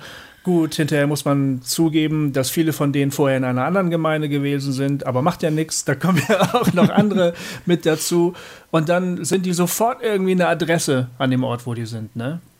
Weil, ja. wenn die, weil die sofort irgendwie auch Alarm machen. Die, die haben sofort Leute, die richtig mitarbeiten und, und die haben richtig viele Leute, die richtig viel Geld geben. Dann haben die die beste Technik vor Ort meistens. Die haben die größte Bühne vor Ort und die geilsten Veranstaltungen vor Ort. Ja. Und alle sagen, ja, so muss es wohl laufen. Ne? Ja. Und dann ähm, sind die aber halt so irgendwie 10, 15, 20 Jahre unterwegs und irgendwann kommen die ganzen Leichen aus dem Keller wieder raus, ne? Ja, genau. ja, da war ich auch. Ich wurde leider sexuell missbraucht. Ja, da bin ich auch. Ich hatte dann erstmal einen Burnout, dann hatte ich noch einen Burnout und dann hat mich auch keiner mehr besucht. Ähm, ja, ich war mal Lobpreisleiter in der Gemeinde, aber ich habe dann ein bisschen meine Theologie geändert. Plötzlich hat niemand mehr mit mir gesprochen. Das sind ja die Geschichten, die, alle, die man so 15 ja. Jahre später hört, ne? Aber ja, die Attraktivität genau. von so einer unglaublichen dynamischen Gruppe ist ja auch irgendwie völlig klar. Ja. Zwei ja, ich meine, Stichwort Hillsong, ne? Also, ja, ich meine, genau. das geht ja gerade durch die Presse ja. sozusagen. Genau, die, genau das, was du gerade ja. schilderst, ne? Unglaublich dynamisch und hier und pipapo, Multimillionen Dollar Kirchenprojekt, bla. naja, und jetzt äh, stellt sich raus, naja, so ähm, ist nicht alles Gold, was glänzt. Ja. So, Es ne? würde die Frage, Wie- zu welchem Preis? Also, ähm, weil, weil ihr vorhin auch gesagt habt, also es geht dann langsamer. Natürlich ist alles viel, viel mühsamer, als wenn einer sagt, wo es lang geht. Aber die Frage, die ich halt stellen würde, ist, zu welchem Preis? Also, was ist mir wichtiger letztlich? Und da würde ich sagen, dann lieber langsam und weniger Leute, weil, oder keine Ahnung, weil man irgendwie ähm, länger braucht und eben nicht diese tolle, was du gerade geschildert hast, das tolle alle hat, alles hat. Dafür hat man eine gesunde Gruppe. Ähm, und das ist das, was letztlich, glaube ich, langwierig äh, besser ist. Also bin ich davon überzeugt. Und das andere fand ich interessant, das ist nochmal geschildert, das ist, was mir auch auffällt, immer mit dem Umgang mit Sekten, beim Umgang mit Sekten, äh, sogenannten Sekten. Jetzt ähm, dass gerade, dass, dass sich die um so eine charismatische Persönlichkeit rumbilden, das findet man extrem häufig. Also das ist Ja. wirklich was, was man nicht nur im Charismatismus jetzt findet, in der Evangeli äh, charismatisch-evangelikalen Bewegung, sondern ähm, was man wirklich auch in, in solchen neureligiösen Bewegungen im esoterischen Kontext ganz viel findet. Eine Ja. charismatische Figur, die sagt, wo es lang geht, um die scharen sich dann die Leute und die hat vielleicht auch die göttliche Wahrheit oder ist der Prophet, die Prophetin. Also ähm, ja, so funktioniert. Das ist ein ganz wesentliches Merkmal, wie solche Gruppen funktionieren. Dass es eben eine oder eine Führungsgruppe gibt, aber meistens ist es tatsächlich auch nur eine Person, die da an der Spitze steht. Ja. Ja, ja. Ich finde auch, das ist ein wiederkehrendes Muster. Ähm, Total. Total. Ja. Wo immer mir das begegnet, bin ich sofort misstrauisch. ja. Ja. Also das kann man, glaube ich, auch sagen. Ja. Und witzigerweise findest du das, das ja schon in der neutestamentlichen Zeit. Ne? Ich meine, der Paulus Ja. lässt sich darüber aus, über die Superapostel und seid ihr nun Jünger des Paulus oder des Apollos und so weiter. Ja. Ne? Da geht es genau darum. Also wer, wer, wessen Jünger seid ihr denn? Hallo, Ja. ihr seid doch nicht meine Jünger. So, Ja. Also irgendwie ähm, gut und dann an anderen Stellen ähm, schlägt er wieder Töne an, wo man denkt, naja, das könnte, äh, also das, äh, das klingt auch nach sektiererischen Ja. Gruppen. Ja, Paulus hat da die Ambivalenz in sich drin sozusagen, genau. An, ein, an Genau. manchen Stellen muss einem klar sagen, so geht's, da geht's lang, das ist wichtig. Aber ja, letztlich genau. seid ihr, genau. Aber hey, Ja, wer genau. bin ich schon? Genau, wer bin ich? Ja, genau. Ich ja, das ja sagen die natürlich, aber dann, aber dann Ja, alle klar. äh, immer. Ne? Das Ja, ist äh, auch ein guter Trick. Aber äh, wo wir gerade sozusagen beim Thema auch, auch Grenzen sind. Ähm, ich, äh, der Florian hat noch eine echt spannende Frage geschickt. Ähm, und zwar schreibt er, der Fall Latzel. Oh. Braucht es eine fromme Cancel Culture? Ähm, also, äh, um das nur kurz zu erzählen, für die, die es nicht wissen, wobei das wahrscheinlich äh, in unserem K Kontext wenige sind, aber äh, ähm, der Pfarrer Latzel ist ein Bremer ähm, Pfarrer einer Landeskirche, der ein Verfahren gegen Volksverhetzung ähm, hatte, ähm, wo ihm vorgeworfen worden ist, er würde gegen Homosexuelle hetzen.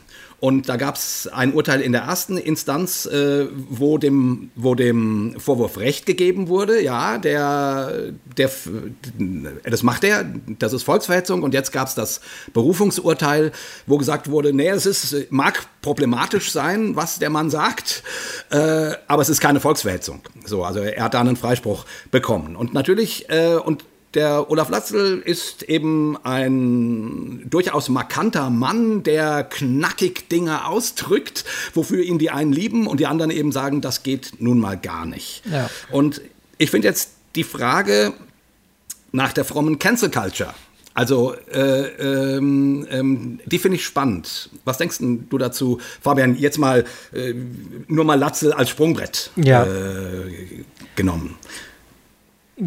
Kann ich, kann ich versuchen, die Frage noch besser zu verstehen, weil ich verstehe sie noch nicht ganz. Ja. Ja. Was wäre damit wohl gemeint, eine fromme Cancel Culture? Wer müsste gecancelt werden? Äh, Naja, in dem Fall, glaube ich, würde der, äh, würde der, also ähm, stünde im Raum, ob man jemandem wie Olaf Latzel, der ja ein starkes Mandat hat, ähm, jetzt mal fernab von der Frage, was irgendein Gericht sagt, ähm, sozusagen äh, vehement gegen ihn äh, arbeitet und sagt, nein, wir finden das homophob, äh, nein, wir finden das äh, falsch, irgendwelche Shitstorms ähm, quasi losschicken. Also Cancel Culture heißt ja sozusagen, man versucht, äh, Menschen darauf aufmerksam zu machen, was irgendjemand behauptet und macht das eben sehr, sehr deutlich ne, mit Demonstrationen. Also es passiert ja auch, beim, auch bei ihm quasi.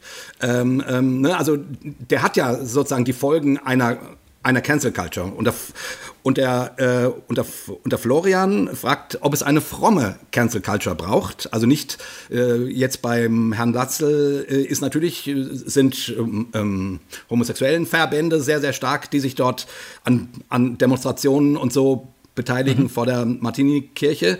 Ähm, aber die Frage wäre, braucht es das aus christlicher Perspektive? Mhm. Also mhm.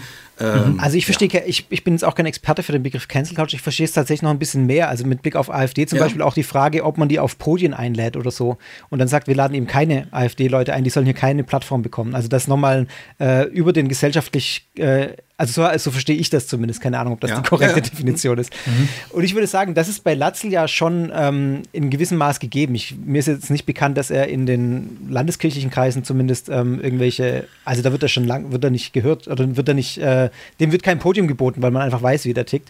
Ähm, der ist in seinen evangelikalen Kreisen unterwegs, da wird er auch freudig eingeladen. Bei YouTube kann man da Dutzende Videos nachgucken und auf irgendwelchen Konferenzen spricht er auch.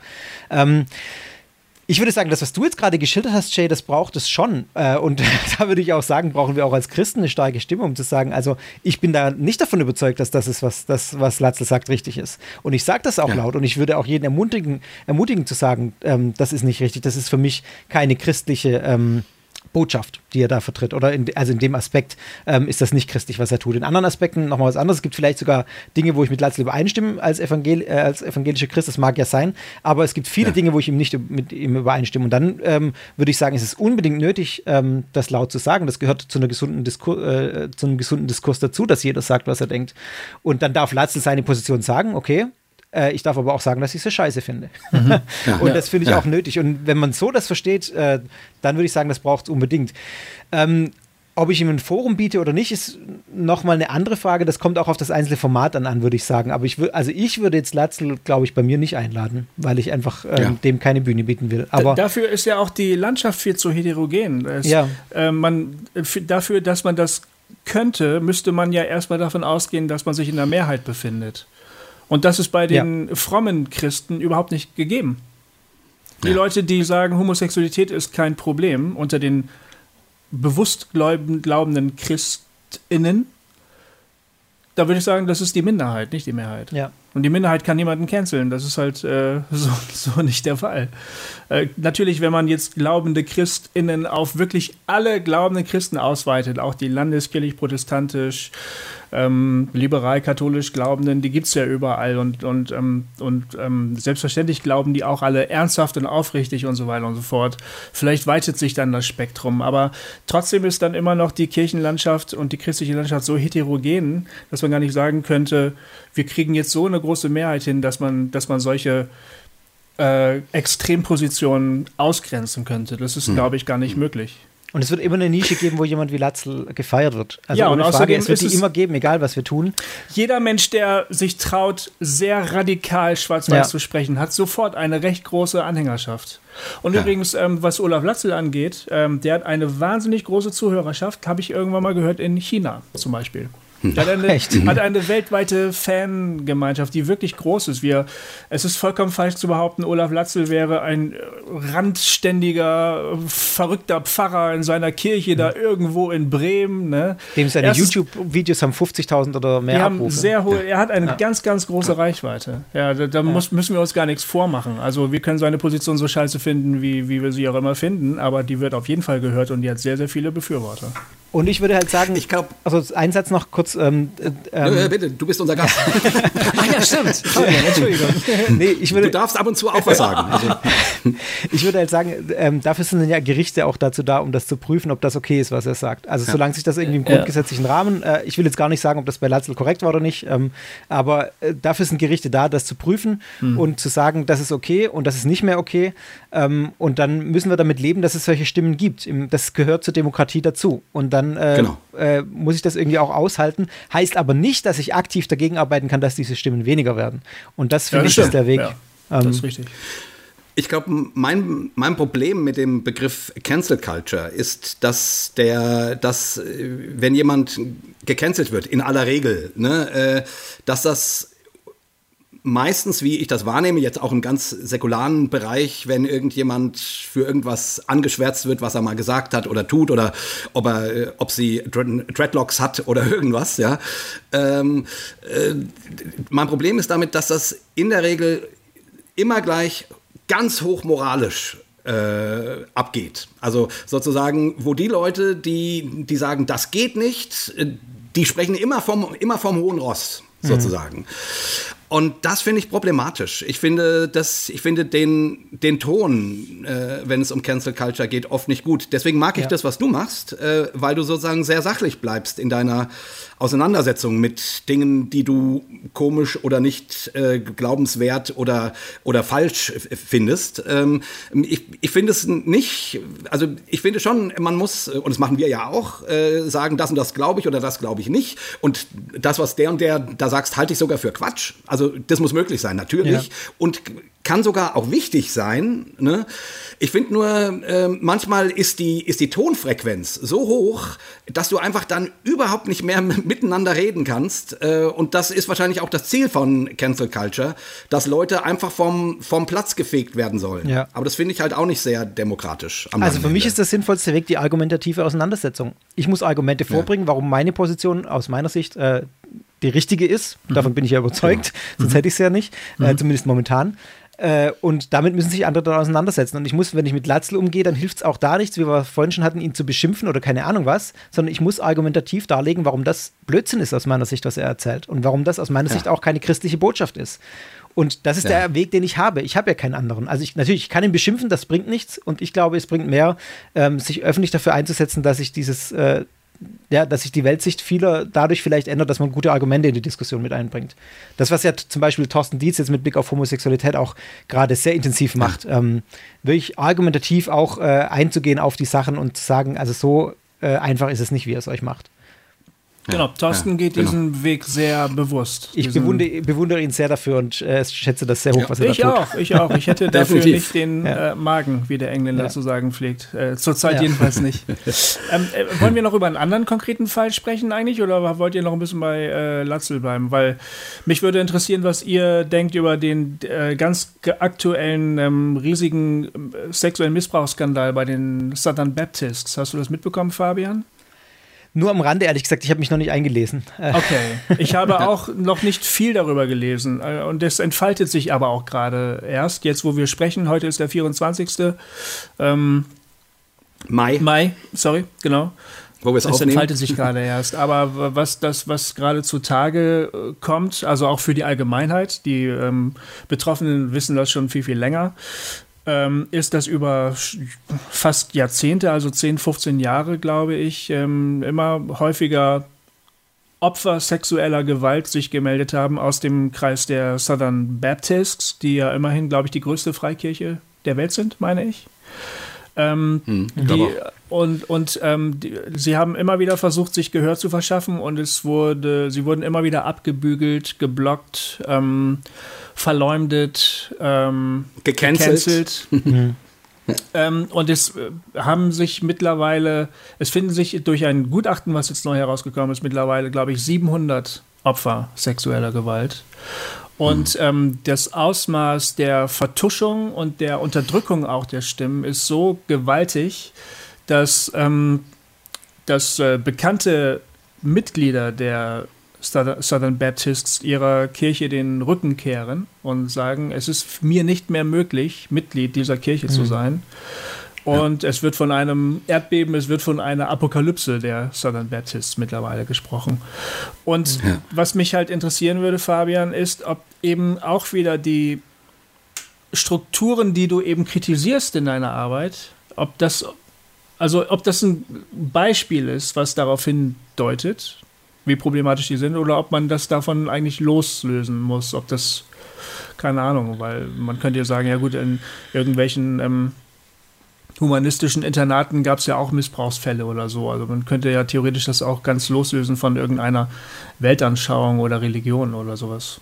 Ja, aber genau deswegen würde ich sagen, das Problematische ist eben nicht unbedingt die Weltanschauung, sondern die Strukturen, die, die da herrschen. Und deswegen mhm. ist es wichtig, dass man das, ähm, äh, also ich würde sagen, auf jeden Fall sind die Sachen, die ich gerade genannt habe, ähm, gerade jetzt mit Blick wahrscheinlich auf Ausnutzung von Machtpositionen, hierarchische Strukturen, wird da bei so Missbrauchssituationen vermutlich das Entscheidende sein oder ein entscheidender Faktor.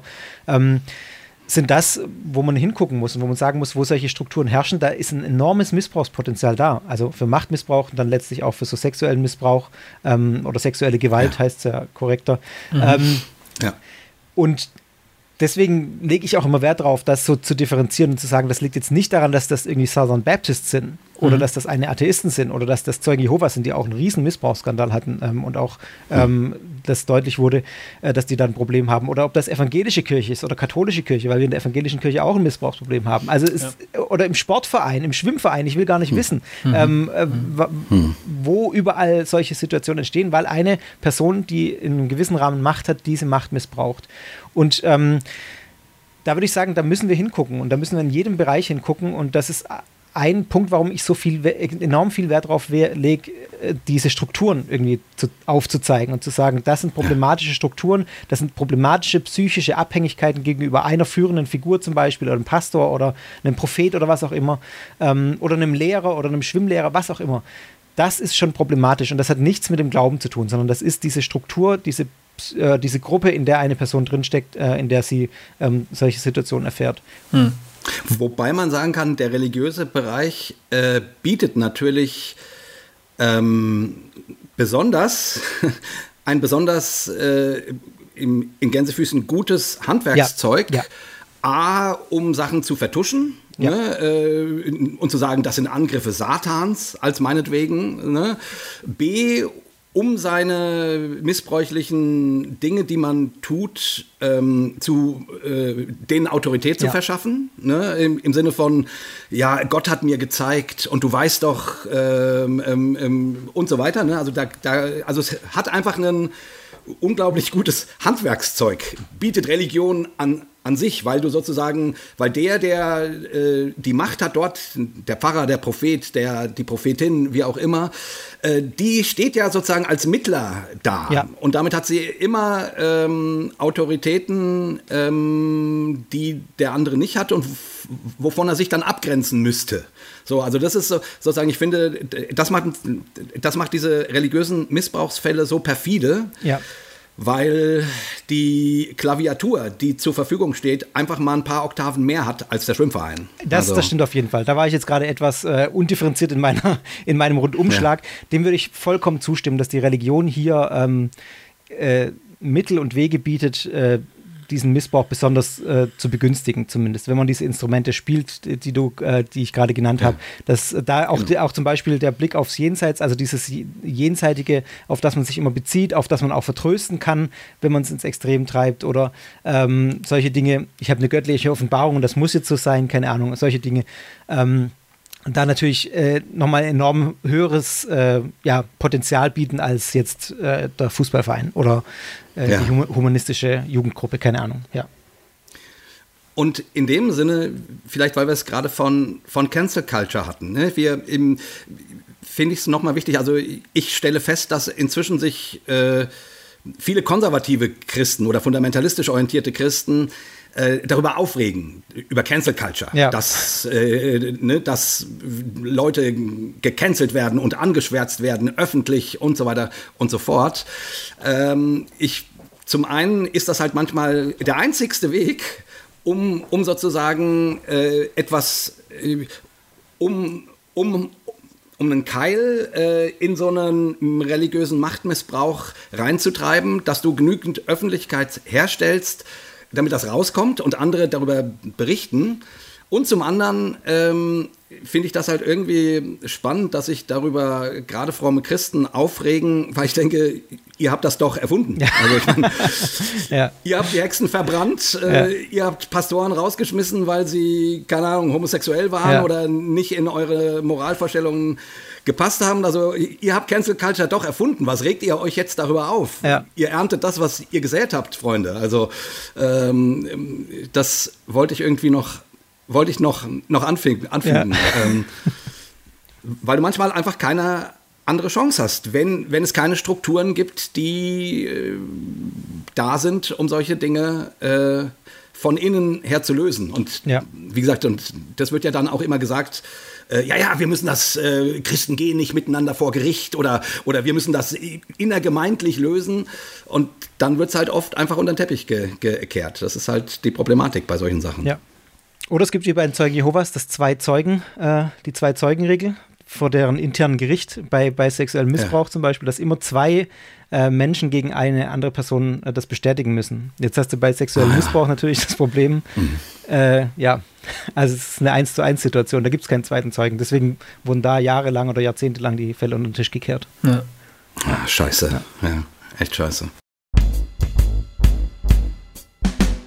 Ja, ähm, warte mal, ich gucke noch mal kurz auf meine Liste. Ah ja, genau. Äh, die fand ich auch noch spannend vom, vom Florian. Wie viele hat er denn geschickt? Und ich glaube, ins, insgesamt äh, sieben oh, äh, okay. äh, Fragen, aber die, zum Teil haben wir die eh schon berührt, aber die fand ich zumindest ähm, nochmal spannend. Welche Gemeinsamkeiten und Unterschiede siehst du zwischen religiösen und politischen Extremisten, Splittergruppen, zum Beispiel RAF? Puh. Also ich habe tatsächlich auf meiner sehr langen To-Do-Liste auch einige so religiöse Gruppen drauf, wie zum Beispiel auch die Büso, das ist so eine ähm, Politsekte. Ähm, ich glaube, dass man mit Blick auf Radikalisierung da schon viele pa äh, Parallelen ziehen kann ähm, und sehe ja. da vor allem mit, mit Blick Denk auf die ähm, ja, vor allem auch auf die Überzeugung, dass man selber den richtigen Weg hat und andere äh, falsch liegen. Das sehe ich in der Politik schon auch sehr häufig, muss ich gestehen. Mhm. Äh, und auch diese Dialogunfähigkeit dann.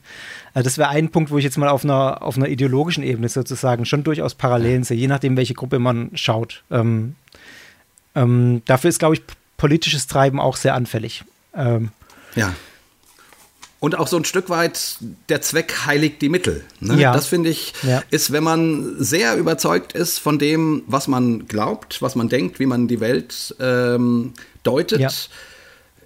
Das, also ich finde, an einem Punkt, wo man, wo der Zweck die Mittel heiligt, da, da steige ich aus. Egal, ob es religiös oder politisch ja. oder irgendwas ist, weil ich irgendwie sage, das, äh, das kann nicht sein. Es kann nicht sein, dass, keine Ahnung, man irgendwelche Leute äh, wegsperrt nur weil sie das und das sagen, ja. als Beispiel. Ne? Oder, oder, keine Ahnung, Bomben legt, äh, weil man davon überzeugt ist, dass das wichtig ist, ähm, das Gesellschaftssystem durcheinander zu, zu bringen. Gut, nun kann man sagen, okay, in irgendwelchen Diktaturen äh, ist es vielleicht die einzige Möglichkeit, seinen Protest auszudrücken.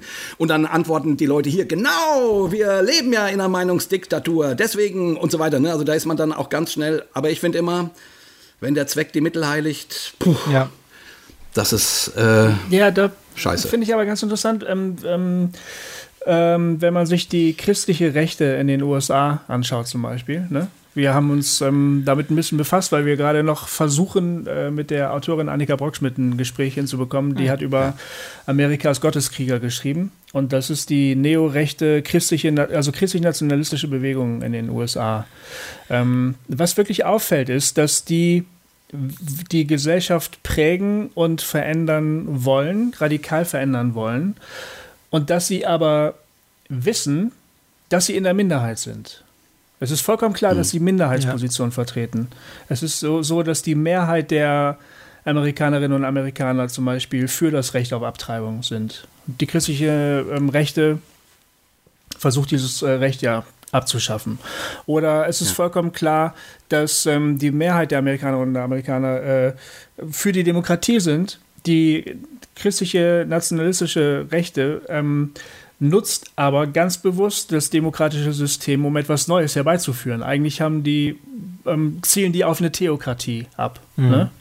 Und das, ähm, man liest das so als jemand, der gewöhnt ist, dass ähm, die Demokratie doch ein cooles System ist und begegnet jetzt einer Gruppe, die sagt, mit dieser Art von Pluralität und Diversität in einer modernen Demokratie haben wir ein massives Problem, das wollen wir nicht. Wir wollen unser Land zu einem christlichen Land machen. Ne? Und dann fragst du dich erstmal, wie kann das eigentlich sein, dass ihr euch einfach so offensichtlich gegen, gegen die Mehrheit durchsetzen wollt? Ne? Ja. Das wäre so ein bisschen. Ähm, genau. Und, ja. und, und, die, und die Antwort ist, glaube ich, ja, wir wollen halt das Gute. Ja. Wir wollen halt das, was gut ist für alle, auch wenn die Mehrheit gar nicht für sich weiß, dass das für sie gut ist. Ich denke, mhm. das, ist, das ist eine ganz, ich würde sagen, eine christliche, eine urchristliche, urchristlich-unchristliche Haltung. So würde ich das mal bezeichnen. Das ist ganz typisch. Das, so habe ich das kennengelernt in meiner Vergangenheit, in, in meiner christlichen Biografie. Du weißt, dass du eine Minderheit bist. Du glaubst, dass du den Weg zum Heil für alle kennst. Ja. Jetzt musst du es den anderen nur noch rüberbringen dann werden sie es schon auch noch begreifen. Und dann versuchst du dich in die Politik einzuschalten, du versuchst irgendwie die ganzen, äh, keine Ahnung, die Familienpolitik zu beeinflussen und so, weil du halt weißt, was gut ist für alle. Ne? Ich glaube, genau. das ist die Antwort, glaube ich. Warum äh, heiligt manchmal ähm, der Zweck die Mittel? Ja, weil der Zweck halt gut ist für mhm. alle. Das weißt genau. du halt noch nicht, Jay. Das wirst du aber schon noch kapieren. ja. ja. Es gibt ja so tausend Checklisten für so äh, Sekten, sogenannte Sekten-Checklisten oder wie erkenne ich problematische Re äh, Religionsgemeinschaften und eine davon äh, stammt von einem äh, amerikanischen Forscher, glaube ich, Elliot Benjamin und ein Punkt darauf ist, wie sehr strebt diese Gruppe nach politischer Macht? Also wie sehr spielt mhm. das eine Rolle, dass wir politische Macht äh, ergreifen wollen mhm. und irgendwie politisch was bewegen wollen? Mhm. Das ist ein Faktor auf diesen, ich glaube 15 Punkte sind es, die er aufführt. Ähm, ja, dazu dienen zu beurteilen, wie problematisch eine, potenziell problematisch eine Gruppe ist. Ja. Jetzt kann man das natürlich auf Parteien übertragen und dann sagst du, natürlich strebt eine Partei nach äh, politischer Macht. Das stimmt, aber das kommt andere irgendwie drauf an. Eine ja. ne Partei ist dann ja doch irgendwie an die politischen Spielregeln gebunden, wenn Richtig, sie nicht gerade die AfD ja. ist. Ne? Und ähm, äh, das gilt für religiöse Gruppen eigentlich nicht. Die, da würde ich eher sagen, die nutzen das religiöse System, um ihre religiösen Ziele zu erreichen. Ja. Finde ich schon ja, ganz genau. Und ich, ich finde ja sozusagen, sich einbringen ist ja kein Problem. Ja. Ja. Also ich würde ja nicht sagen, keine Ahnung, Kirchen dürfen sich nicht politisch äußern ja, oder so. Nein, nein. Und auch der Diskurs äh, und auch, dass man da unterschiedlicher Meinung sein kann, mein, das ist ja off offensichtlich sozusagen. Ne? Das finde ich alles äh, unproblematisch. Aber wenn man quasi äh, daran arbeitet, äh, keine Ahnung, einen christlich-salafistischen Staat irgendwie herzustellen, ähm, dann wird's halt problematisch. Und da wäre, da wäre mein, mein Credo, äh, dann bin ich erstmal Demokrat und dann erst hm, Christ. Ja. Weil, weil, weil die Demokratie sichert, dass auch die ihre Meinung sagen können, die, die ich doof finde. Ja. ja ähm, ähm, und nicht nur äh, die, die ich gut finde. Und ich finde es richtig und wichtig, dass man miteinander im Gespräch ist als Gesellschaft äh, und, und auch die ihren Platz haben, die von mir aus Werte vertreten, die ich falsch finde. Also natürlich auch, auch Fundamentalisten gehören dazu. Aber, aber, aber das wäre für mich als Demokrat sozusagen das Mindestmaß, dass die sich dazu verpflichten. Ja. Dass die sagen, nein, nein, wir, äh, wir können nicht einfach machen, was wir wollen, äh, auch wenn es Gottes Wille ist. Ja. Sondern ähm, wir müssen die mit einbeziehen, die, die andere äh, Werte haben. Ja. Und auch die äh, so, also das ist für uns demokratisch gesinnte Menschen ja völlig normal.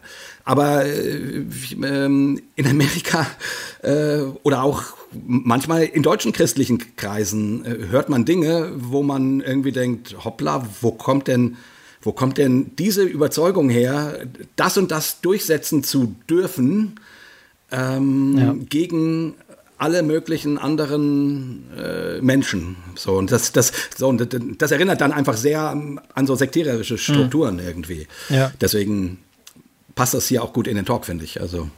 Ja. Also noch, um, um, um diese Frage von Florian nochmal aufzugreifen, ähm, was ich da auch noch, wo ich auch oft auch Parallelen sehe, sind bei den drei Stichpunkten Macht, Geld und Narzissmus, habe ich hier noch hm. schnell notiert. Das sind so drei, drei Motive, die ich durchaus auch in ähm, so problematische politisch rechtspopulistischen Kreisen, keine Ahnung, was ähm, äh, ja. durchaus sehe, dass das immer wiederkehrende Motive sind, ähm, um dann auch die eigene Position zu missbrauchen, um eben noch mehr Macht zu bekommen, um irgendwie Geld äh, hintenrum zu kriegen. Also äh, das passiert ja durchaus auch in, in diversen christlichen Kreisen. Ähm, dass nicht ganz klar ist, was ja. mit den Spenden passiert. Oder ich habe mir hier äh, Kenneth Copeland ja mal ausführlich angeguckt und ja. war da auch äh, sehr schockiert drüber, äh, der einer der reichsten Pastoren der Welt ist. Ähm, hm. Und das Geld. Auch eine sehr schöne Folge ja, von mir. Ähm, ja. Und Narzissmus, äh, äh, natürlich, die, das, das Streicheln des eigenen Egos spielt natürlich da auch oft eine Rolle. Das, äh, ja. Und auch hierfür äh, bietet die Religion wieder ein, ein Bombenpaket, ja. weil wenn du der Prophet Gottes bist und du den Auftrag von Gottes hast, von Gott hast für bla bla bla, ja, das ist natürlich für Leute, die äh, Narzissten sind, Bomben. Ja. Also, ja. ne, ähm, ähm, da muss man dann, finde ich, äh, also, und das finde ich in der christlichen, im christlichen Glauben so wichtig, dass da immer wieder im Grunde das niedergerissen wird und gesagt wird, wir haben einen Gott am Kreuz. Da, es geht nicht um Glanz und Gloria, es geht nicht um Gewinnen. Es geht, also, unser Gott äh, hat eine andere, geht anders vor. So, ähm, das wird natürlich immer umgedeutet. Ne? Dann ist das Kreuz nur noch das Vehikel, um Heilung zu erfahren. Mhm. So, ähm, ähm, und ne, wie, wie, hat das äh, Mark Driscoll immer so schön gesagt? Einem Gott, den ich, dem ich auf die Fresse hauen, hauen kann, an den kann ich nicht glauben. ähm, und man, und man fragt sich dann irgendwie, ja, komisch, wieso suchst du dir dann die christliche ja, Religion aus? Das stimmt. Also, äh, ja. Aber anyway. Fabian, jetzt haben wir ja wirklich über äh, religiöse Sondergemeinschaften und alles Mögliche und Politik und äh, was ist hinderlich, was ist nicht hinderlich gesprochen. Ähm, ich, ich, hätte quasi an, an dich persönlich die Frage, warum glaubst du denn eigentlich? Oder warum glaubst du an, an Gott und den christlichen mhm. Glauben, also ne, in dieser ganzen Frage, wenn man sich damit auseinandersetzt und auch mit Respekt vor den Glaubensvorstellungen anderer Menschen sich damit auseinandersetzt, warum glaubst du denn, was du glaubst? Also das kann ich auf, könnte ich jetzt auf vielen Ebenen beantworten. Ähm, die, die erste ist, äh, also ich glaube tatsächlich, dass ich natürlich Christ bin, weil ich christlich erzogen bin. Und wenn ich in einem muslimischen Land mhm. erzogen wäre, dann wäre ich vermutlich kein Christ. Aber ähm, ich halte die christliche Botschaft auch für sehr überzeugend aus ähm, den Gründen, die du auch gerade schon genannt hast, weil mir dieses äh, dieser Aspekt ganz wichtig geworden ist, auch immer über die Jahre hinweg immer mehr, ähm, dass wir eben keinen Gott haben oder nicht einen Gott glauben, der irgendwie abgehoben ist, sondern einer, der wirklich äh, sich mit dem Menschen identifiziert und mit dem Menschen auch durch schwere Zeiten durchgeht. Und das ist was, was mir Trost und Halt gibt. Und ich glaube, das ist letztlich der Grund, warum ich glaube. Ähm, also mhm ich sage gleich noch einen intellektuellen Grund, warum ich glaube, aber das ist, glaube ich, so ein, so ein emotionaler Grund, warum ich an dieser Hoffnung festhalte, ähm, weil es für mich eine ist, die mir im Leben viel Gelassenheit gibt. Also die mir ganz persönlich sagt, du kannst dich anstrengen, du kannst machen, du kannst das Projekt anfangen und das Projekt anfangen, aber letztlich bist du getragen von, äh, von mir, von Gott. Und das ist der Zuspruch, mhm. den ich immer wieder erfahre, den ich auch in den biblischen Geschichten immer wieder erfahre. Das ist so das, was mich wirklich ganz persönlich, nachdem hast du mich ja gefragt, äh, trägt. Dieser mhm, Zuspruch, genau. du bist nicht allein, du bist getragen und es gibt mehr als das, was wir sehen. Ähm, und das, ja, das lebe ich auch so. Also ich habe auch keinen irgendwie jetzt, wenn, wenn ihr Sekta gehört habt schon, dann wisst ihr auch, ich bin jetzt überhaupt nicht missionarisch drauf, dass ich irgendjemand erzählen will, glaubt alles so, sondern das ist das, was mich trägt. Und wenn mich jemand fragt, so wie du, dann erzähle ich das auch. Aber, ähm, oder natürlich, wenn ich dann in der Gemeinde unterwegs bin als Pfarrer, dann ist das das, was ich lebe und was ich den Leuten auch erzähle und weitergeben will. Aber ich würde mich jetzt nicht auf eine Leiter in die Fußgängerzone stellen und ähm, irgendwie sagen, äh, hier, glaubt alles so wie ich. Das funktioniert für mich, das ist für mich gut und ich glaube, es ist für viele Menschen gut, äh, wenn man so ein Gottesbild hat. Aber ähm, das äh, genau ist nicht das, was, was mich irgendwie jetzt zu einem mega missionarischen Mensch macht in der Hinsicht. Ähm, das Intellektuelle würde ich sagen, äh, ich finde es einfacher zu glauben, als nicht zu glauben. also mal ganz grundsätzlich die Frage, gibt es Gott oder nicht? Ich ganz für mich persönlich finde einfach zu sagen, ich glaube, dass es irgendeine Form von Gott gibt, als zu sagen, es ist alles zufällig entstanden. Also ich habe mich auch sehr viel mit Astrophysik und Physik auseinandergesetzt. Ich habe sogar mal ähm, überlegt, ob ich Physik studiere, bevor ich dann Theologie studiert habe und habe auch ein Semester mit einer, mal eine Astrophysik-Vorlesung gesessen. Ähm, und ich saß da drin und dachte, wow, also wenn ich mir das alles angucke, ich, ich kann eigentlich nur glauben, dass da irgendwie mehr ist als das. Ähm, ich kann mhm. nicht glauben, dass das zufällig ist. Dass, äh, dass alles irgendwie zufällig entstanden ist, das, das fällt mir unfassbar schwer zu glauben. Und das ist so ein ganz äh, rationaler Grund sozusagen, warum ich glaube, weil es äh, für mich einfach naheliegender ist. Ich weiß, es gibt viele, die stimmen da nicht mit ein, habe ich auch schon tausend Diskussionen darüber geführt. Ähm, mhm. Aber letztlich ist für mich der Atheismus eine Weltsicht, der einfach davon ausgeht, dass es keinen Gott gibt. Ähm, und das ist für mich schwerer anzunehmen, als die Weltsicht zu sagen, dass es da einen Gott gibt. also. Und, ja. und ne, ich meine, ein Argument von Atheisten wäre ja eigentlich eins, was bei dir nun ganz dolle vorkommt in deiner Arbeit, nämlich die sagen ja immer, naja, alle Menschen sind Atheisten auf bestimmte Götter bezogen, ja. auf bestimmte Glaubenswelten ja. bezogen. ähm, ähm, ähm, wir, wir sind jetzt halt Atheisten, dass wir es grundsätzlich anzweifeln, aber ihr Christen glaubt ja auch nicht, dass es Wotan oder Zeus ja. oder, äh, oder sonst wen gibt. So, ähm, ähm, und ich meine jetzt sozusagen gerade in deiner Besch Beschäftigung mit dem, was Menschen alles so glauben, ne? ähm, ähm, von UFO-Religionen über äh, ähm, Mysterienkulte und Verschwörungsgeschichten und allem Möglichen. Also ich, ich bin dann immer, also mir geht es dann manchmal so, das hat der Gofi auch vorhin so angedeutet, dass ich irgendwie denke, boah, meine Güte, wie, wie, wie, wie, äh, und ich glaube halt an Jesus Christus. Das ist auch nur eins von 100.000. So, wie, ähm, ähm, und du hast ja vorhin gesagt, dir geht das nicht so. Du, du, du, du trennst da irgendwie zwischen, zwischen deiner äh, wissenschaftlichen, journalistischen Beschäftigung mit den Glaubenswelten von Menschen und dem, wie du selber glaubst. Ja. Vielleicht kannst du dazu noch drei Sätze sagen, wie, wie du das kannst. Also ist das keine Anfechtung für dich? Nee, ich meine, diese Perspektive, die du gerade genannt hast, ich bin einer, der eben an eine bestimmte Religion glaubt oder an, äh, äh an bestimmte Inhalte dieser Religion. Ich würde jetzt auch nicht, äh, also das ist ja auch immer sehr individuell, was man dann ähm, tatsächlich überzeugend glaubt und was man so sagt, das ja. ist halt noch mit dabei, aber das ist mir jetzt nicht wichtig im Glauben. Ähm, ja. Diese Grundüberzeugung habe ich schon und das ist das, was mich so demütig macht, dass ich dann eben sage, also letztlich kann ich das alles nicht sagen, ob das stimmt oder nicht. Ähm, ich kann nur diese Grundüberzeugung, die ich auch erfahren habe, dass ich getragen bin, das ist das, was mir wichtig ist im Glauben. Deswegen habe ich das auch gerade als Antwort genannt, weil das irgendwie was ist, ja. was ich wirklich mit, mit dem zusammenbringen kann, wie ich Gott erfahre und wie ich mein Leben lebe. Und das auch wirklich Auswirkungen hat auf mein Leben die dogmatischen Feinheiten, wie jetzt alles da läuft, da bin ich, äh, da bin ich auch nicht gut drin, die zu diskutieren, weil ich einfach immer wieder sagen muss, wenn ich mit Leuten diskutiere, ja, kann sein, dass du recht hast. mhm. In der Bibel steht so, an ja, einer Stelle, so, so mhm. steht es an einer anderen Stelle und mhm. äh, der Kirchenvater XY hat das dazu geschrieben und heute schreiben schlaue Leute das darüber who am I zu sagen, dass das eine stimmt und das andere nicht? Ich habe keine Ahnung. Und es ist mir auch egal. Wichtig für mich ist, wichtig für mich ist, dass ich diese Erfahrung mache, dass es äh, irgendwie einen Gott gibt, der, das deute ich zumindest so, der mich trägt im Leben, der mir Halt gibt. Und deswegen glaube ich. Und diese ganzen dogmatischen Feinheiten hm. kann schön sein, sich darüber Gedanken zu machen, ist aber nicht meins. Ähm, ich, hm. Da, da habe ich auch nicht so mega Spaß dran. Ich gucke mir lieber an, an was anderes so. so glauben. Genau, da habe ich dann Spaß daran, das auseinanderzunehmen. Für mich ist, für mein Glauben ist meine Glaubenserfahrung vor allem wichtig. Mhm. ja. Mhm. Ja, sonst wärst du wahrscheinlich eben auch keiner, äh, sonst hättest du auch einen, vielleicht eher einen apologetischen Podcast und keinen, der einfach mal guckt, ja. Was glauben die Menschen so. Also, Apolo, also, genau, ne? das, das, ist ein gutes Stichwort. Ich habe mal ein paar Mal versucht, apologetische Bücher zu lesen. Das da, da schalte ich ab. Das interessiert mich. Also da bin ich wirklich, die lese ich und dann denke ich, ja, schön. Aber irgendwie mit diesen Vernunftgründen jetzt zu argumentieren, warum man als Christ recht hat und die anderen alle falsch liegen, das ist, ach, das ist müßig, weil ich dann denke, das bringt mir ja auch nichts für meinen Glauben.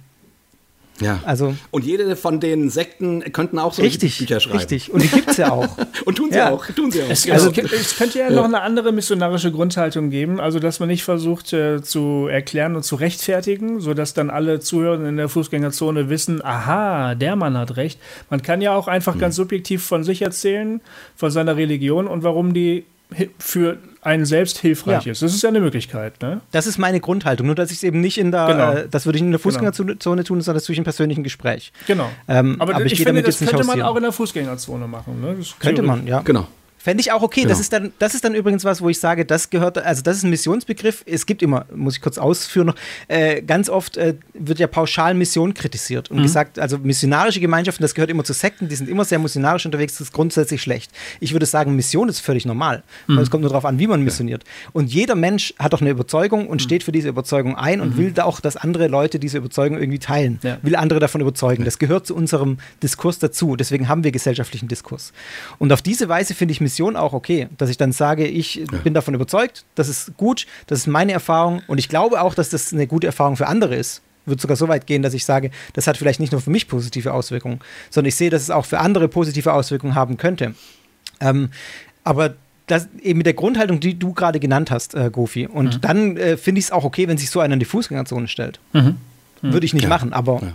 Fände ich einen legitimen ja. gesellschaftlichen Diskurs sozusagen. Habe ich schon mal gemacht. Also ich habe schon mal auf der Kiste in der Fußgängerzone gestanden. Ähm, ging eigentlich. War. Ja. Hm.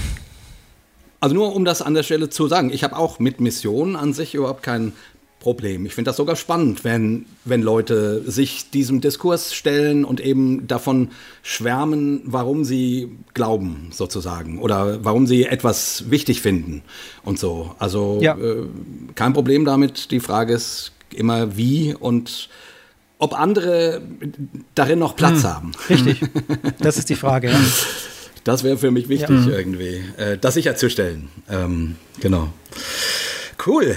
Äh, Okay, vielleicht am Schluss noch mal eine Checkliste, äh, die hatten, du hast das schon mal genannt zwischendrin so, aber einfach um es am Schluss noch mal kompakt zu haben, woran könnte man äh, sehen, dass die Gemeinschaft, in der man sich befindet, vielleicht äh, problematische Strukturen oder problematische ähm, Dinge äh, beinhaltet? Also worauf könnte man, sollte man achten? Also äh, ich mach's, äh, ich versuche es kurz auf, auf ich glaube, man kann vier, fünf Punkte nennen. Ähm, der erste Punkt, ich habe es ja auch vorhin schon genannt, ich mache es nochmal ein bisschen, hm. zwei, drei Sätze mehr jetzt. Äh, der erste Punkt äh, genau. ist die Frage nach der Führung, ähm, nach der Hierarchie in einer Gruppe. Gibt es eine Person, der man unbedingten Gehorsam verpflichtet ist, sozusagen. Oder eine Person, die von sich behauptet, sie hat die absolute Wahrheit. Oder eine Personengruppe. Mhm. Meistens ist es eine Person, aber kann natürlich auch, bei Zeugen Jehovas ist zum Beispiel dieses leitende Gremium, ähm, ähm, mhm. leitende Körperschaft heißen die. Es verbirgt sich oft übrigens auch hinter dem Wort Loyalität. Äh, Richtig, danke für die gemacht. Anmerkung. Genau, mhm. das wird oft gelabelt. Es wird also nicht immer Worten. als Gehorsam ja. bezeichnet, es genau. wird manchmal auch als Loyalität bezeichnet. Und, und ja. wenn du dem nicht, nicht Folge leistest, bist du illoyal. Und dann, ja. genau. Also das wäre der erste Punkt nach der Führung oder nach der hierarchischen Struktur einer Gruppe. Die zweite ist ähm, die Frage nach der Ideologie oder dem Weltbild, dem, den dogmatischen Inhalten sozusagen ist es eine leichte, äh, so, so, eine, so ein ganz leichtes Weltbild, das mir alles erklärt. Das ganz einfach auf alle Antworten eine Ja- und eine Nein-Frage hatte ich ganz, ganz klar Antworten. Hier, das ist richtig und das ist falsch. Schwarz-Weiß-Denken, mhm. ähm, ganz einfache Lösungen für komplexe Probleme. Also zum Beispiel auch das, was äh, Verschwörungsmythen äh, tun das sind nicht immer einfache Lösungen. Oft muss man oft ziemlich viele Gehirnwindungen mitnehmen, um die Verschwörungsmythen nach, nachzuvollziehen. Letztlich geht es aber darum, alles irgendwie einer verborgenen Gruppe zuzuordnen, die die Fäden zieht. Also ganz einfache Lösungen genau. für sehr komplexe Probleme. Find, findet man sowas in der Gruppe, dann ist das äh, unter Umständen problematisch. Hm. Die dritte ist ähm, die Abgrenzung nach außen. Also wie bestimme ich mein Verhältnis als Gruppe zu der Umwelt? Ähm, gibt es Zugangsregelungen? Muss ich erst irgendwelche Riten durchlaufen, dass ich rein, reinkomme, dass ich eingeweiht werde in höhere Stufen zum Beispiel? Ähm, wie sieht es aus mit Freundschaften nach außerhalb? Habe ich in, nur Freundschaften in meine Gruppe rein oder habe ich eigentlich Freunde, die ähm, auch außerhalb der Gruppe stehen? Also sowas sind Fragen, die man sich stellen kann mit Blick auf solche Gruppen. Die vierte äh, und für mich ganz wesentlich ist der Umgang mit Kritik und Zweifeln. Ähm, also das könnte man sagen, ist die Dimension der Selbstreflexion vielleicht. Ich habe irgendwo den schönen Satz gelesen, ich glaube auch in dieser Liste von diesem äh, äh, Benjamin, ähm, ist es möglich, in der Gruppe über sich selber zu lachen. Also, das mhm. finde ich ist auch, das mhm. fand ich so schön, weil das ist echt ein Indikator. Kann ich über mich selber lachen? Kann ich sagen, hey, das ist jetzt eigentlich wirklich absurd, was wir hier glauben? Und dann äh, lachen wir eine Runde, dann werden wir ernsthaft und denken darüber nach, was es für uns bedeutet. Gibt es solche Situationen? Ja. Traue ich mich im Jugendkreis wirklich meine Fragen zu stellen? Also, da habe ich zum Beispiel ähm, Erinnerungen, wo ich sage, es gab durchaus zwei, drei Fragen in meiner Jugend, wo ich mich jetzt nicht getraut hätte, die im Jugendkreis offen zu stellen. Das, wie gesagt, ist fern davon, dann gleich eine riesenproblematische Gruppe zu sein. Aber das sind erste Anzeichen, wo ich sage, da könnte man schon ansetzen. Also ähm, Selbstreflexion und Kritik. Und der fünfte Punkt, ähm, würde ich sagen, ist die Frage, wie sehr prägt die Gruppe mein alltägliches Leben? Wie stark äh, nimmt sie Einfluss auf alle meine Lebensbereiche, auf Sachen wie Ernährung, Sexualität, Erziehung und was da noch alles dazugehört? Also wie ähm, frei bin ich in meinen Lebensentscheidungen sozusagen und wie oder wie stark muss ich die an der Gruppe orientieren, um da konform zu sein? Das wäre so die fünfte Dimension. Ja, und das sind so die, die mir jetzt da, die man, glaube ich, so kurz und prägnant ähm, da einfallen. Ja. Toll, wie hoch ist wohl der Super. Prozentsatz von evangelikalen Freikirchen, die du gerade beschrieben hast? Würde mich mal interessieren. Die Antwort überlasse ich euch, da äußere ich mich, äh, das, das finde ich, ich total sagen, schwer einzuschätzen. Minimum 50 Prozent, Minimum. Meine persönliche Einschätzung ist auch, dass das sehr hoch ist unter, ähm, ja. also äh, unter Freikirchen, evangelikalen Freikirchen, ähm, sehr viele gibt, die viele dieser Aspekte in irgendeiner Form ähm, berühren. Ja. Ähm, ich hoffe allerdings, dass Thorsten Dietz recht behält und äh, sagt, äh, wenn er sagt, dass sich das ändert. Und ah, ja, da hat okay, sich auch sicher schon nicht gelesen. Da, da, da, bin ich noch nicht. Ich sehr lesenswert. Ich habe es jetzt gerade letzte Woche durchgelesen und fand es wirklich eine, eine sehr differenzierte Analyse. Ähm, Menschen mit Menschen, Menschen mit Mission, genau. Ne? Das Buch von. Der übrigens auch ein, ein das, das, muss ich noch kurz ans Ende dieser äh, äh Folge mit einbringen. Der, das Lied Sei ein lebendiger Fisch, schwimme doch gegen den Strom zitiert an einer Stelle. Mhm. Und damit ja. auch sagt, das ist total interessant, wenn man sich das anguckt, da ist der Widerstand gegen die Gesellschaft schon inhärent in diesem Lied drin, sozusagen. Ich weiß jetzt nicht, ob es so schreibt, aber schwimme doch gegen den Strom. Dadurch definiert sich unsere Gemeinschaft, dass wir gegen die sind, die da draußen sind ja. und dass wir Dinge anders ja. sehen. Und das zeigt, wie subtil das manchmal auch funktioniert. Also ich würde sagen, das ist schon ein Aspekt, wo man sagen muss, oh, ich weiß nicht, ob ich das Lied ähm, meinen Kindern meine Kinder so singen lassen würde.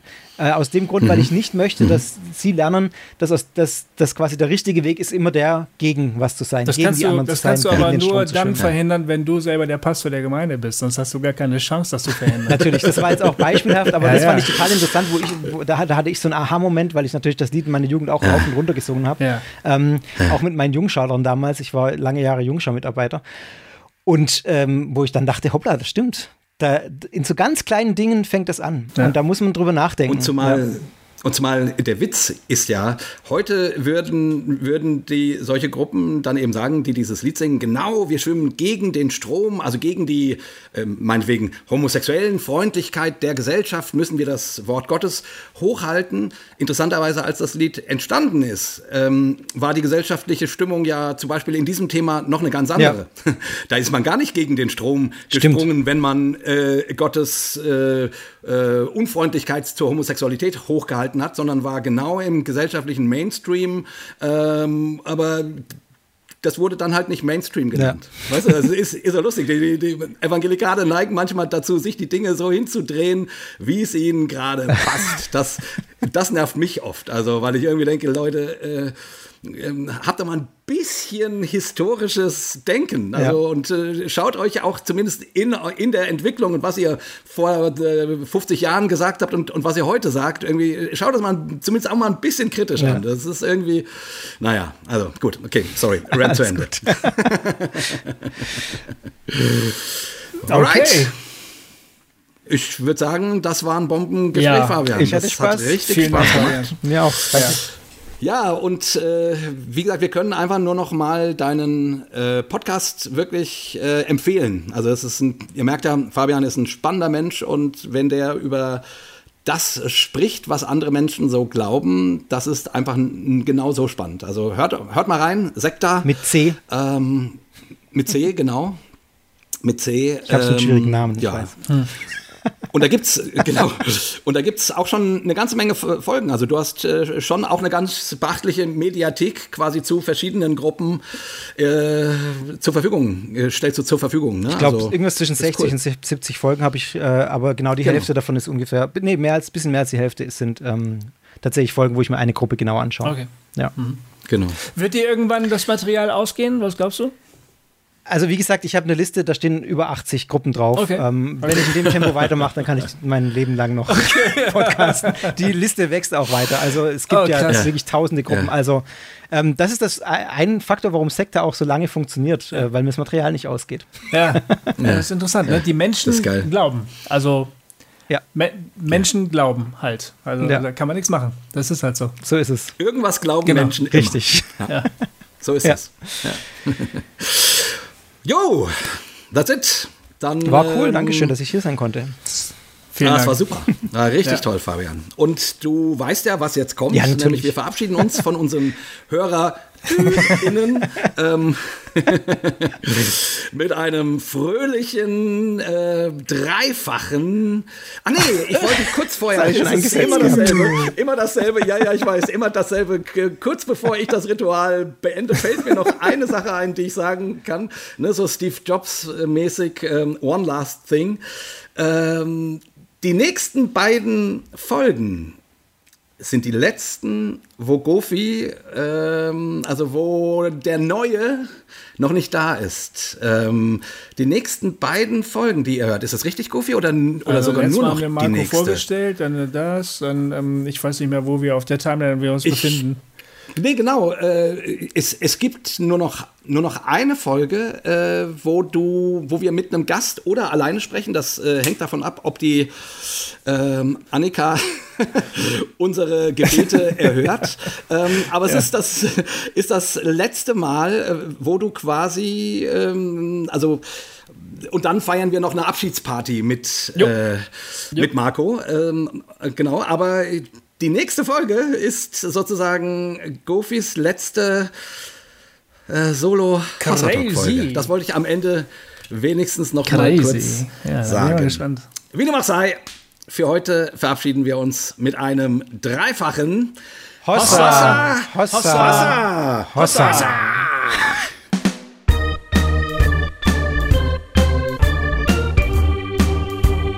Hossa Talk! Jay und Goofy erklären die Welt.